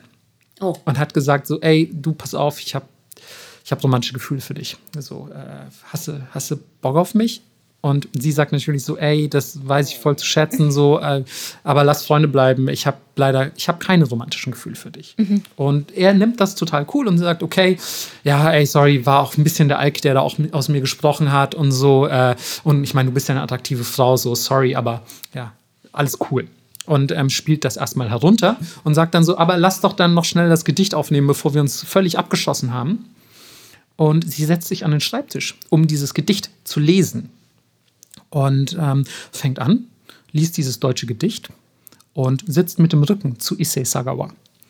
Und Issei Sagawa holt in der Zwischenzeit ein 22er Kaliber Gewehr aus seinem Schrank. Was? Ein Gewehr, ja, keine Pistole. Ähm, warum er das hat und woher das hat, habe ich nirgends gelesen tatsächlich. Aber ich glaube, es waren auch Zeiten, in denen es vielleicht nicht ganz so schwer war, an eine mhm. Waffe zu kommen. Und, ähm, und wir beurteilen das ja auch immer aus einer deutschen Perspektive. Ja. Also vielleicht, ich weiß gar nicht, wie das mit den Gesetzen in Frankreich überhaupt läuft. Ähm, Tatsache ist auf jeden Fall, er hat so ein Ding. Man muss allerdings dazu sagen, ähm, 22er Kaliber ist gar nicht so groß, also dass man damit jemanden sofort tötet, ist gar nicht so mega wahrscheinlich. Also das kann man auch sehr gut überleben und ja, zeigt vielleicht so ein bisschen wieder seine Amateurhaftigkeit, ist aber vielleicht auch nicht so laut. Denn er hat jetzt einfach anscheinend vor, gleich ein Gewehr in einer Pariser Wohnung zu benutzen. Ja. Und naja, er stellt sich hinter René an den Schreibtisch, die ja noch das Gedicht vorliest, legt das Gewehr an und schießt ihr in den Nacken. Nicht in den Kopf, sondern in den Nacken. Aha. Und tatsächlich ist René ziemlich schnell tot. Ich weiß nicht genau warum, wahrscheinlich wie eine Ader am Hals durchschlagen oder so, also vielleicht schon eher verblutet. Tatsache ist auf jeden Fall, sie überlebt diesen Schuss nicht. Und sie sagt relativ zeitnah nach diesem Schuss am Schreibtisch in sich zusammen und fällt auf den Boden. Und Issei Sagawa sieht das und wird ohnmächtig. Oh Gott. Also er ist wirklich, er ist komplett amateurhaft, er ist wirklich komplett triebgesteuert, er ist kein, kein wirklicher gemachter und geborener Mörder, sondern er ist wirklich kom komplett, äh, wie sagt man eigentlich, er, ist, er wird übermannt von, von, von seinen Gelüsten. Und ähm, er hat auch vorher schon angegeben, irgendwie kein Blut sehen zu können, was für so einen Kannibalen, der jetzt gleich vorhat, eine Frau zu essen und zu zerlegen, ähm, schon mal die beste Grundvoraussetzung ist. Ähm, Tatsache ist, er wird irgendwann natürlich wieder, wieder äh, ich würde schon sagen, lebendig, wie so ein Untoter. Nein, aber Issei Sagawa kommt natürlich irgendwann wieder zu Bewusstsein und vor ihm auf dem Boden liegt René Hartfeld, die Frau, die er so wunder wunderschön findet, die übrigens auch 178 Zentimeter groß war, also 30 Zentimeter größer als er. Und ähm, die liegt jetzt einfach ihm zu Füßen im wahrsten Sinne des Wortes.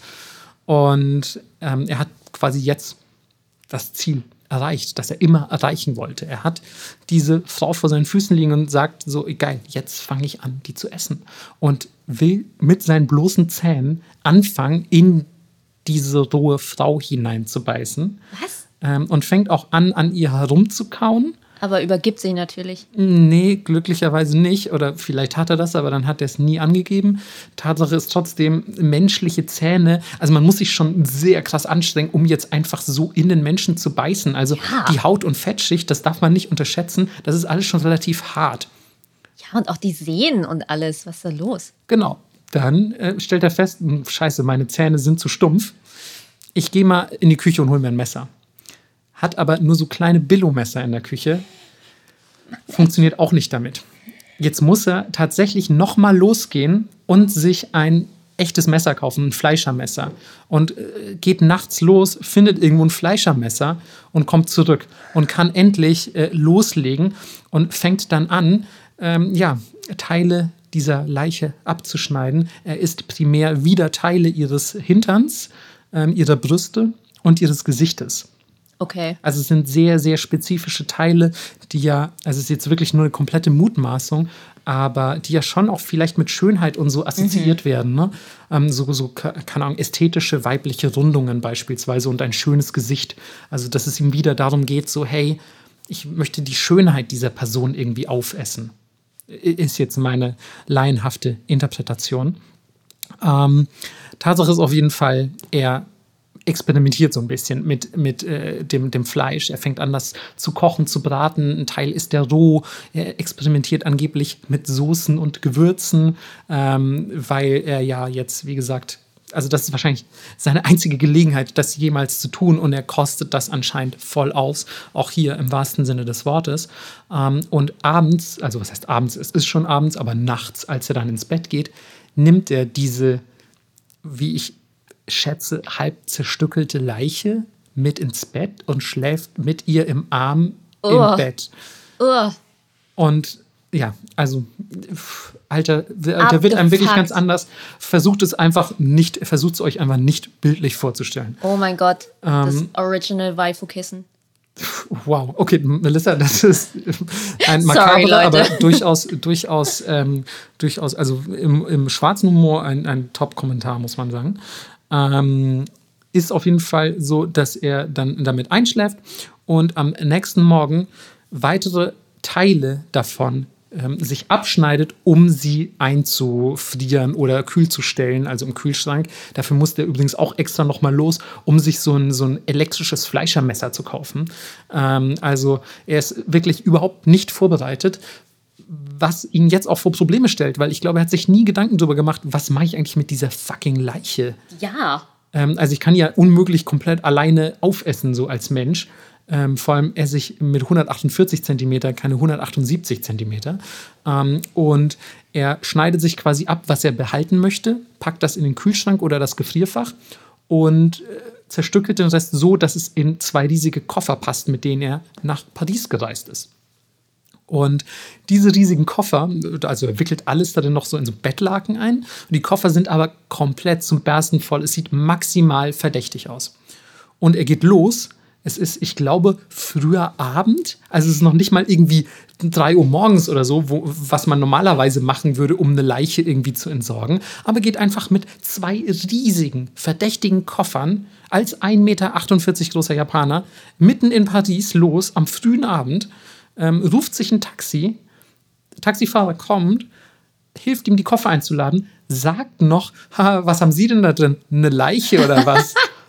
Und ja, äh, die witzeln noch so ein bisschen rum und er sagt, fahren Sie mich mal bitte zu diesem einen Park, dessen Namen ich nicht aussprechen werde, weil mein Französisch grauenhaft ist, aber es ist ein sehr stark belebter, ein, ein stark frequentierter Park mitten in Paris, der größer ist als der Central Park.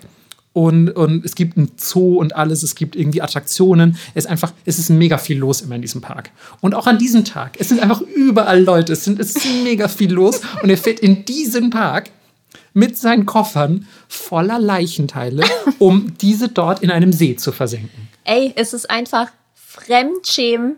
Es ist, der True Crime Fall. Ja, es ist wirklich, also es ist, es, es ist komplett absurd, einfach wie man auf so einen Gedanken kommen kann.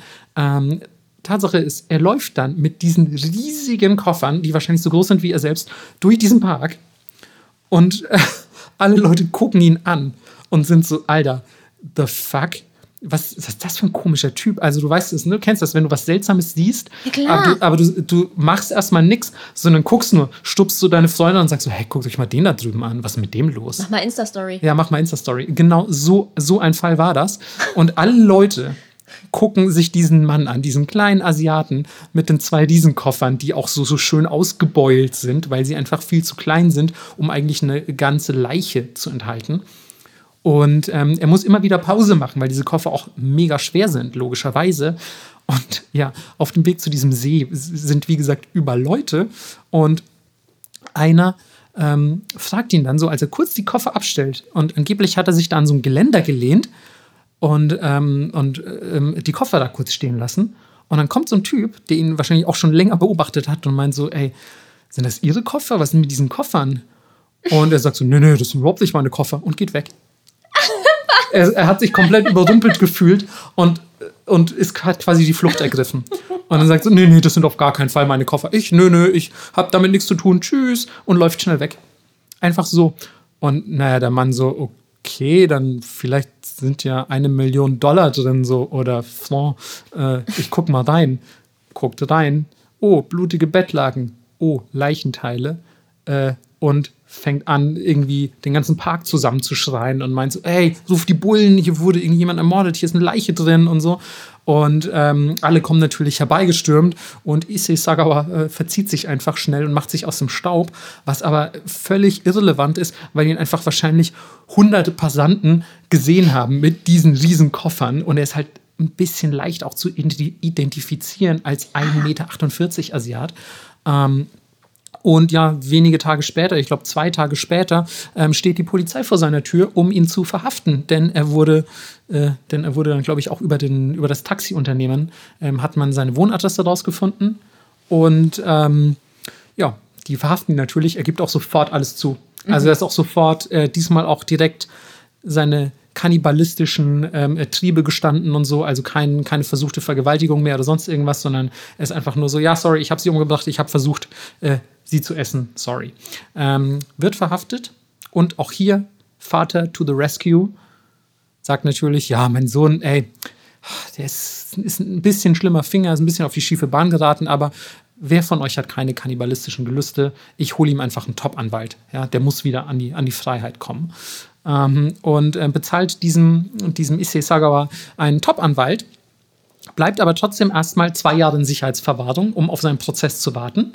Ähm, danach allerdings, und das ist das Kuriose, wird er von einem Gutachter als unzurechnungsfähig eingestuft und soll auf eine unbestimmte Zeit äh, in eine psychiatrische Klinik eingewiesen werden. Mhm. Das ist ja noch okay, dass der da auf unbestimmte Zeit äh, quasi unter psychiatrischer Beobachtung und womöglich Therapie äh, verbringen soll. Aber wenig später wird er nach Japan abgeschoben, weil natürlich man sich auch ein bisschen sagt, ja, was sollen wir mit dem? Wir bezahlen auch nicht bis an sein Lebensende irgendwelche psychiatrischen Behandlungen. Ihr könnt das schön in Japan machen. Und in Japan kommt er ins sogenannte Matsuzawa Krankenhaus in Tokio, wo er äh, ja auch eben psychiatrisch behandelt wird. Und dort werden neu Gutachten durchgeführt von mehreren Ärzten und die erklären ihn alle für voll zurechnungsfähig. Also ganz im mhm. Gegenteil zu den französischen Behörden und sagen, ja, das war eine klar sexuell motivierte Tat, du bist einfach ein perverser Irrer. So, also ja. sorry. Ähm, du bist nur einfach auch dumm. Und blöderweise, und jetzt kommt's, können die den aber nicht erneut verurteilen in Japan, weil alle Beweise sind in Frankreich und in Frankreich ist der Fall geschlossen. Heißt alles vernichtet? Nee, aber du kommst halt einfach nicht dran. Also die Akten sind ja auch verschlossen. Du kannst, also ich weiß nicht, wie es über internationale Grenzen hinausgeht, aber du kannst ja auch nicht fürs selbe Verbrechen mehrmals verurteilt ja. werden. Und ähm, also das heißt, die Akten sind geschlossen quasi. Der, der Fall ist beendet in, in Frankreich und Japan kommt nicht an die Inhalte dieser Akten, kommt nicht an die Beweise. Und ja, wo keine Verurteilung, da ein freier Mann. Ähm, wow. Er bleibt tatsächlich für ganze 15 Monate in dieser Klinik und entlässt sich dann anschließend selbst, als er sich als geheilt einstuft. Mhm. Ähm, also er ist da quasi aus freien Stücken geblieben, nicht weil es die Behörden so bestimmt hätten. Ähm, und ja, seitdem ist der gute Mann auf freiem Fuß und hat, ja, er hat ein bisschen in Frankreich gesessen, aber doch sehr wenig dafür, einen Menschen zerstückelt und gegessen zu haben. Ja. Ähm, und ja, läuft jetzt einfach ganz normal wie ein freier, freier Mann durch Japan. Natürlich unter der kompletten Entrüstung der japanischen und wahrscheinlich auch Weltöffentlichkeit. Ähm, und seitdem ja arbeitet er so ein bisschen an seiner sehr fragwürdigen Berühmtheit. Ne? Also allein im, im französischen äh, Gefängnis hat ihn schon der erste Autor besucht, nämlich äh, Inuhiko Yomota, also ein Japaner, ähm, und hat dort ein Interview mit ihm geführt, beziehungsweise seine Geschichte aufgeschrieben und im Buch Im Nebel veröffentlicht. Also ich weiß gar nicht, wie es auf Japanisch heißt, aber im, im Nebel ähm, würde es übersetzt werden. Und ähm, das hat sich über 200.000 Mal schon verkauft und hat ihm so eine erste Berühmtheit quasi für sich und seine Taten generiert.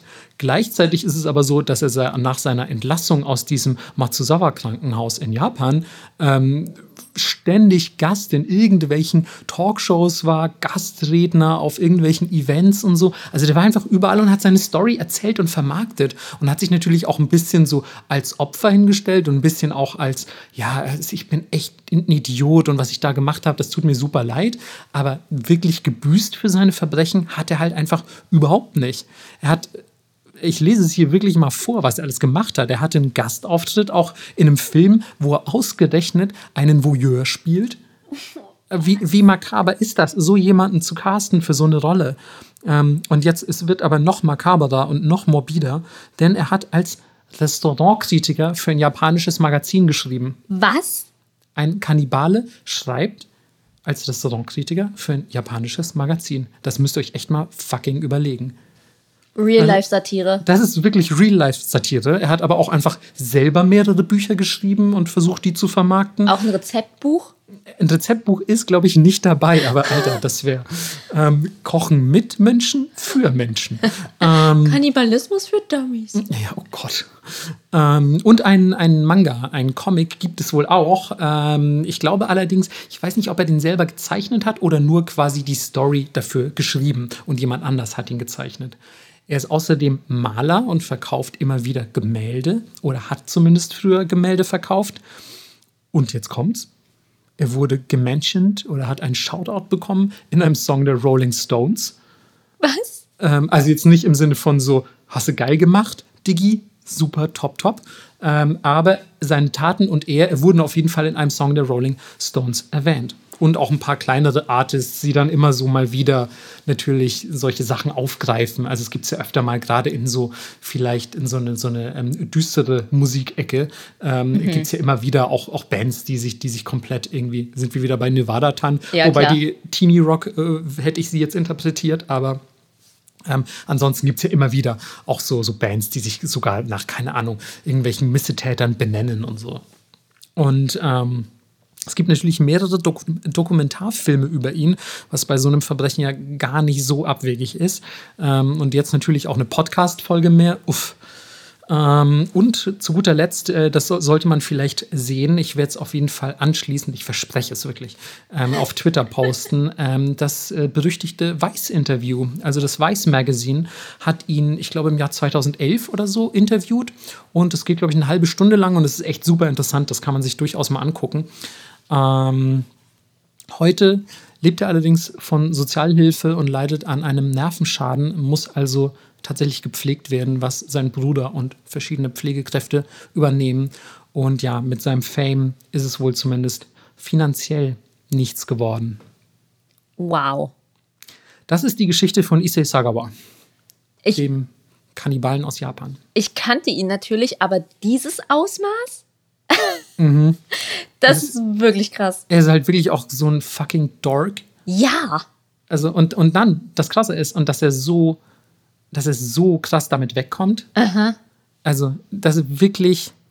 Oh, ey, übrigens, weil ich sie gerade, ich habe gesehen, ich habe vergessen, das mitzulesen, aber er hat auch angeblich in mindestens einem Porno mitgespielt. uh. Ja. Uh. Anyway, ähm, das, das ist es zu Issei Sagawa. Holy shit. Was für ein Typ. Ja, aber da kann man ja fast noch froh sein, dass er das alles so stümperhaft gemacht hat. Stell dir vor, er wäre super clever gewesen und hätte einfach so 40 Leute gegessen. Ja, ey, ich will gar nicht wissen, wie viele Leute da draußen unterwegs sind, die einfach noch nie erwischt wurden. Ja, weil sie es einfach gut anstellen. Melissa, ich weiß, was du zu guter Letzt noch auf deiner Liste hast. ich weiß es und ich freue mich, weil ich, ich, ich hätte es ich fast auch genommen. Und ähm, Ihr fragt euch jetzt sicher, woher weiß Marco das? Ihr habt doch gesagt, ihr habt die Notizen nicht abgeglichen. Aber Melissa hat mir zumindest die Namen geschickt. Ohne natürlich darauf einzugehen, hat sie mir die Namen geschickt von den Leuten, äh, die sie behandeln möchte, damit wir uns nicht doppeln. Mhm. Und den einen Namen, der ist mir sofort ins, ins Auge gesprungen. Und ich wusste, ah, da geht was, da geht was. da geht was. ja, wir waren vorhin äh, ganz weit in der Vergangenheit und jetzt sind wir fast im Jetzt. Leute, was geht ab, ey? Das ist wirklich abgefahren. Es geht um Yuka Takaoka oder auch die Real-Life Yandere. Man muss vielleicht noch kurz dazu sagen, was Yandere bedeutet. Ja. Ähm, also es ist äh, in, wie formuliere ich es denn möglichst kurz und knapp, aber es ist ein Girl, was ein bisschen zu sehr liebt ähm, auf eine verrückte Weise. Also Overattached so, Girlfriend. Ja, genau. Falls ihr noch die Meme Overattached Girlfriend kennt, ähm, Overly Attached Girlfriend, das ist, das ist genau das. Ähm, so von wegen, wo du schon die Crazy Eyes siehst und so das Messer im Anschlag, so, du würdest doch nicht jemand anderen lieben, oder? Messerzück. So, ich habe letztens auch so ein Meme gesehen, wo irgendwie, äh, ich glaube, das war auch so ein typische, typisch schönes Yandere-Beispiel, so, wo, wo ein Typ zu einem Mädel sagt, irgendwie so, ähm, you're the, you're the, ähm, was ist das, you're the weirdest girl I know oder so. Und ähm, sie guckt ihn mit so crazy, an, äh, crazy eyes an und meint irgendwie, you know other girls? ja, also genau so. So ein bisschen, das ist Yandere. Exakt. Und ja, man betitelt sie als das in Real Life. Und Sie ist noch super jung, geboren wurde sie 1998, also wirklich noch äh, ja, sehr frisch, die gute. Und ursprünglich fing sie 2017 eine Ausbildung zur Kinderbetreuerin an, bricht dann aber ab und denkt sich so, ja, was mache ich jetzt mit meinem Leben? Ich werde schön Hostess. Und ich glaube, wir haben noch keine Folge über Hostessen und Hosts gemacht. Nee, das muss, ey, das müssen wir wirklich mal so. Kyabakura und so muss Ja. als nächstes mal. Also, um das kurz zu erklären, das sind Clubs, wo man reingeht und da chillen Leute mit dir. Man könnte es vielleicht so als emotionales Bordell bezeichnen. Die haben meistens keinen körperlichen Kontakt, außer mal, du bist hier in meinem Arm. Aber du chillst halt mit denen und kaufst denen Getränke, meistens Alkohol, und die sind einfach sehr teuer. Sehr, sehr teuer. Ja. Genau, also sie fängt als eine von diesen Hostessen an und ist auch ziemlich beliebt. Der Club wirbt mit ihr und sie lädt selber auch YouTube-Videos hoch und auch TikToks und man kann die alle auch noch sehen, wenn man die irgendwie googelt oder irgendwo Ich, anders ich habe mir die tatsächlich schon ein paar davon schon mal angeguckt, bin ich Ja. ganz ehrlich. Habe ich dann natürlich im Zuge dieser Recherche auch gemacht. Und sie wirkt einfach wie so ein Standard-Japano-cutes Girl. Also sie ist auch einfach hübsch. Ja, sie genau, sie ist auch ganz cute, das muss man vielleicht dazu Absolut. sagen. Ja. Genau. Und im Herbst 2018 lernt sie einen anderen Host kennen, der den wunderschönen Namen trägt: Phoenix Luna. Das hatte ich fast schon wieder vergessen. oh, boy. Und auch er hat einen richtigen Namen, aber ich bleibe jetzt einfach bei Phoenix Luna, weil ich es besser finde. Und ab März kommt er dann tatsächlich öfters in ihren Club und sie kommt dann später auch in seinen und sie buchen sich dann irgendwie gegenseitig und ja, die beiden lernen sich immer weiter kennen, es funkt irgendwie und sie einigen sich dann tatsächlich auch auf eine Beziehung. Und er sagt dann auch zu ihr, ja, hm, ab Herbst ähm, des Folgejahres wohnen wir dann zusammen und ich kündige meinen Job und es wird alles super cute. Naja, trotzdem lässt er sich bis zum Tag eines gewissen Vorfalls, den wir gleich behandeln werden, alle Treffen bezahlen. Er lässt sich alle Treffen mit ihr, obwohl er sagt, er kündigt seinen Job und zieht mit ihr zusammen, super cute, alle Treffen noch bezahlen. Und wird tatsächlich dadurch, dass sie so oft kommt und so viel Zeit mit ihm verbringt, der Top-Host in seinem Club. Das ist echt abgefahren, Mann. Also auch, äh, man, da muss doch irgendwie ein Lämpchen angehen. Ja. Von wegen, vielleicht erzählt er dir nur Scheiße. Wenn du ihn für deine Treffen oder für die Treffen bezahlen musst, vielleicht ist es keine wahre Liebe. Ja, naja, jedenfalls, ich, ich habe nicht die Summe herausgefunden, aber ich bin schon oft genug durch Shinjuku und so gelaufen und da werden ja dann immer auf so riesigen Plakaten die Top-Hosts beworben und wie viel die eingenommen haben. Es gibt Listen und so und das kann sich gerne mal in so einem 40k, also 40.000 Euro Spektrum bewegen. Ich weiß jetzt in dem Fall nicht, wie krass der Club war, aber ich kann mir vorstellen, das war verdammt viel Geld. Na gut. Zwei Tage vorm Vorfall erfährt Yuka von seinen Kollegen, dass er mit einer Frau in ein Hotel gegangen ist. Und ich meine, wenn du in Japan sagst, du bist mit einer Frau ins Hotel gegangen, naja, ist in jedem anderen Land vermutlich auch Ich wollte so. gerade sagen, in welchem Land ist denn das kein, kein eindeutiger Satz? Ja. ist es halt immer ein bisschen weird. Und er sagte dann natürlich, nee, da war nichts Intimes. Und wenn sie mit ihm zusammen sein will, dann muss sie jetzt damit klarkommen, dass er auch mal mit Frauen ins Hotel fährt irgendwie. Und, und da Scrabble spielt oder was? Ja. Obwohl ich auch schon von Leuten gehört habe, die in Stripclubs arbeiten und dann einfach dafür bezahlt werden, dass sie Anime mit Leuten gucken, weil niemand anders in deren Freundeskreis das versteht. Geiler Move auch. Ich auch geil. Ja. Ja, auch geil, dass du bezahlt wirst, um mit jemandem Anime zu gucken, weil es ihm peinlich ist. Anyway, ähm, sie ruft am nächsten Tag eine Freundin an und sagt so, ja, ich glaube, meine Beziehung ist vermutlich vorbei und schreibt dann ein Memo in ihr Handy, die ich jetzt gerne vorlesen möchte. Auf Japanisch? Leider nicht. Oh, okay. Sonst hätte ich dich das vorlesen lassen. Nee, ich finde schon, dass du Yandere Girlfriend vorlesen solltest. Nee, das ist Gott sei Dank kein, äh, nicht mein, nicht mein Character-Type. Naja, jedenfalls schreibt sie, es tut mir leid für alle, die ich damit hineinziehe. Ich bin eine Lügnerin, aber ich möchte eine tragische Heldin sein, schön und vergänglich. Es tut mir leid, dass ich so dumm bin. Ich weiß nicht, ob meine Beziehung real ist oder nicht. Also denke ich, ich sollte den, den ich liebe, töten. Wenn er stirbt, wird es real sein. Was ist das auch für eine, das ist das für eine logische Fallacy einfach, ne? Dass Ja. das, ähm, also wie sind da die kausalen Zusammenhänge? Mhm. Ich verstehe sie jedenfalls nicht so richtig. Nee, ich verstehe sie auch nicht. Cool, dann sind wir beide anscheinend nicht Yandere. Ja. Nun gut, es ist der 23. Mai 2019 und die Polizei wird zu einem Apartment in Shinjuku gerufen. Und jetzt kommt es zu einem sehr, ich nenne es mal, ikonischen Bild. Yuka sitzt nämlich mega gechillt mit einer Kippe und ihrem Handy in der Hand neben ihrem fast nackten, verblutenden Freund. Ja, und der, der liegt also unten im Flur, ne? Die, Ja, die, unten im also, Hausflur. Genau, die liegen irgendwie im Hauseingang, so, also sie sitzen auf Fliesen. Also er, er verblutet im Hintergrund und sie sitzt da sehr gechillt. Mhm. Ja. Und telefoniert und raucht dabei eine Fluppe. Genau, und checkt irgendwie, keine Ahnung, wahrscheinlich TikTok oder Instagram auf ihrem Handy. Naja, die Polizei kommt an und ist so, yo, was geht ab? Und sie gibt direkt mit einem Lächeln zu, dass sie es war. Alles klar, Girl. Aber was war denn jetzt passiert? Am Tag besucht er sie und sie machen so Wohnungskram, weil sie ist da frisch eingezogen, haben Sex und er schläft dann ein und wacht dann sehr abrupt auf mit einem Küchenmesser in seinem Bauch.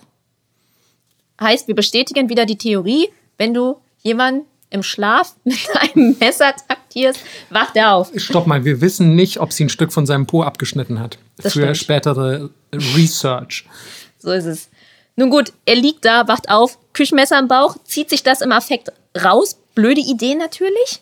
Sehr blöde Idee. Ja. Und sie steht vor ihm, guckt ihn an und fragt ihn, magst du mich? Oh Gott, das ist, das ist wundervoll. Wenn ihr Anime guckt, äh, das ist ungefähr so. Ja. Naja, er antwortet dann, ja, kannst du einen Krankenwagen rufen? Woraufhin sie antwortet, du wirst jetzt sterben, nimmt sein Handy und rennt raus. Krass. Phoenix schleppt sich dann raus und sie setzt sich dann neben ihn und raucht eine. Und sie sagt, sie habe keinen Krankenwagen gerufen, aber irgendjemand muss irgendwie den Krankenwagen gerufen haben. Ich habe nichts anderes dazu gefunden, weil Ja, sie das, sagt, das sieht man ja auch irgendwie. Ja. Also, ja. voll, irgendjemand will das schon mitbekommen haben. Naja. Jedenfalls sagt sie, sie hat keinen Krankenwagen gerufen, weil sie zugucken wollte, wie er stirbt und sich dann selber umbringen. Wow. Ja. Okay, das ist, das ist wirklich tragische Heldin. Voll. Und jetzt wird's richtig crazy und davon gibt's tatsächlich auch Fotos im Internet. Während die auf den Krankenwagen warten, schreibt sie in ein Notizbuch mit seinem Blut Ski, also ich mag dich oder ich liebe dich so sehr, dass ich dich töten wollte. Immer wieder. Also das ganze Buch ist halt so Ski, Ski, Ski.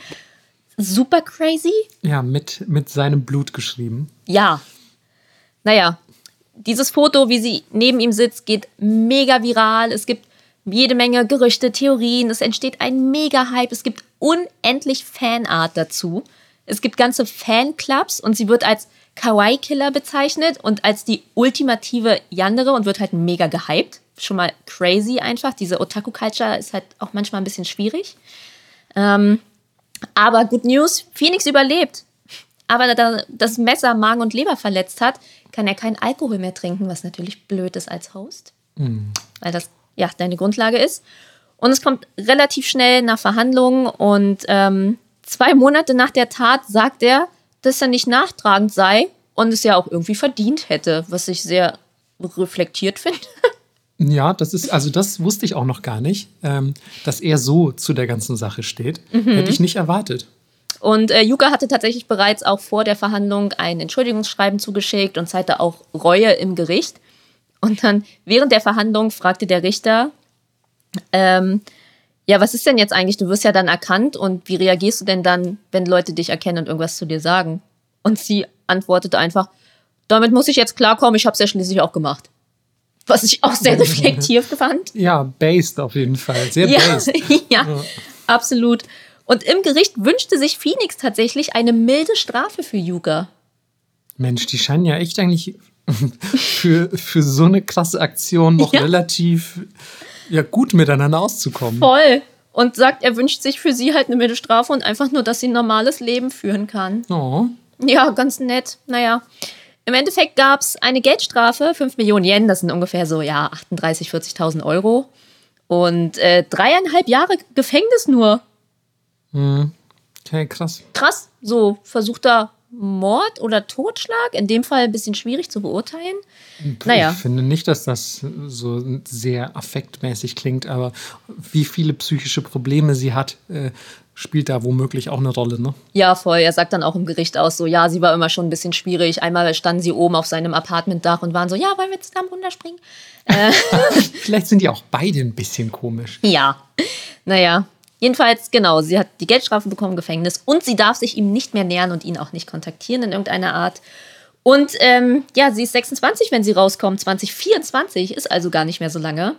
Und es gab echt so abgefahrenen Scheiß. Es gab dann so einen Haufen Otakus, die bei GoFundMe so eine Aktion gemacht haben, quasi auch wie ein Patreon oder ein Kickstarter, um ihre Gerichtskosten zu bezahlen und hatten innerhalb von ein paar Tagen 3800 US-Dollar zusammen. Ja, klar. Und das wurde dann aber gelöscht, weil es zu viele Reports gab. Aber das finde ich schon crazy. Und es gibt auch super viele Fans vom Yandere Simulator. Das ist so ein Spiel, wo du halt eine Yandere spielst und Mädchen tötest und die fordern alle einen Yuka-Skin. Gott, das ist echt krass. Ja, und ich finde es irgendwie. Aber es ist genauso wie bei Nevada Tan. Da sind ja. wir wieder, äh, also comes full circle so. Also dieses, dieses komplette Glorifizieren und, und in die Popkultur hineinheben von irgendwelchen Mördern und Mörderinnen, weil sie, keine Ahnung, einfach gewisse Aspekte an sich haben oder, oder irgend, irgendwas Besonderes an sich, dass es das anscheinend rechtfertigt. Mhm. So, also beide sind hier zum Beispiel hier cute. Also ich sehe die auch oft miteinander genannt quasi, also diese Yuka und Nevada Tan. Ähm, dass, dass man irgendwie sagt, so ja, die waren halt cute und komplett crazy und das ist irgendwie, es hatte so schön viel, in Anführungszeichen, ihr seht sie nicht, aber in Anführungszeichen so Anime-Character, die Tat. So, und denkst du so, ja, okay, aber es ist halt auch echt im Real Life nicht immer alles wie im Anime und es ist auch nicht alles immer so cool und irgendwie jemandem ein Cuttermesser in den Hals zu stechen, würde ich jetzt, also in meinem Buch seid ihr damit eher unten durch. Ja, absolut. Also auf der einen Seite, ich habe auch dieses Bild gesehen und ich war so, ey, wie wenig Fax kann einfach ein Mensch geben, mit der Kippe und dem Handy mhm. neben ihrem verblutenden Boyfriend zu sitzen? Schon ja. krass irgendwie. Aber genau solche Sachen sind es ja dann auch, die dann so, ich nenne es mal die Mimifizierung ja. von sowas äh, äh, ja quasi befeuern. Absolut. Ja. Aber natürlich, man, sie ist eine durchgeknallte Killer-Olle. Was ist los, ey? Mhm. Ja, also das ist jedenfalls Yugas äh, Fall. Was für, ein, was für ein schöner Abschluss für diese Folge, oder? Ja, ich wollte auf einer leichteren Note enden, weil ja alle noch leben und cool miteinander sind. Das stimmt eigentlich. Stimmt. Beim letzten Fall ist gar niemand gestorben. Nee. Oh ja. Und es ist natürlich auch, ähm, sag ich mal, wir haben mit einem, mit einem sehr berühmten Fall angefangen und mit einem berühmten aufgehört. Mhm. Ähm, wobei ich schätze jetzt sogar auch, dass Issei Sagawa äh, den genau. ein oder anderen Leuten schon ein Begriff war. Ähm, aber ich fand, Yuka war der, der richtige Fall, um diese Folge zu beenden. Ähm, ja, äh, wir hoffen natürlich, dass wir euch damit jetzt nicht zu krass irgendwie äh, ja, traumatisiert haben oder nicht, äh, nicht äh, noch inspiriert oder so. Also legt bitte alle scharfen Gegenstände weg, falls ihr sie schon gezückt habt. Ähm, und holt stattdessen lieber mal euer Vokabelheft raus. Ja. Weil das ist viel wichtiger. Ihr müsst nämlich jetzt das Wort der Woche aufschreiben. Und ähm, bitte auch bitte nicht mit Blut aufschreiben. Ähm, Und falls doch, passt es. Das stimmt tatsächlich, denn das Wort der Woche ist diesmal ganz, ganz passend zu dieser Folge, Satsujin, ähm, der Mord. Und auch hier sehr tückisch für Leute, die Kanji lernen, denn Satsu ist das Kanji von Korosu, also, also töten, ähm, und Jin ist wie man sich fast schon denken könnte, das Kanji für Mensch und trotzdem ist es der Mord. Oha. Ja, also es ist immer, man könnte denken, ja, da steht ja ein Mensch am Ende, das ist bestimmt der Mörder. Aber nein, es ist der Mord. Und ein Satsu, äh, Satsujin Sha zum Beispiel wäre ein Mörder. Ähm, da muss dann noch ein anderes Kanji hinten ran. Aber wichtig ist erstmal, dass ihr euch merkt, was Satsujin bedeutet. Dann wisst ihr wenigstens, wofür ihr in Japan angeklagt werdet. Dann, ähm, ja, bleibt am Leben und äh, gehabt euch wohl. Wir hören uns in der nächsten Folge. So ist es. Ciao.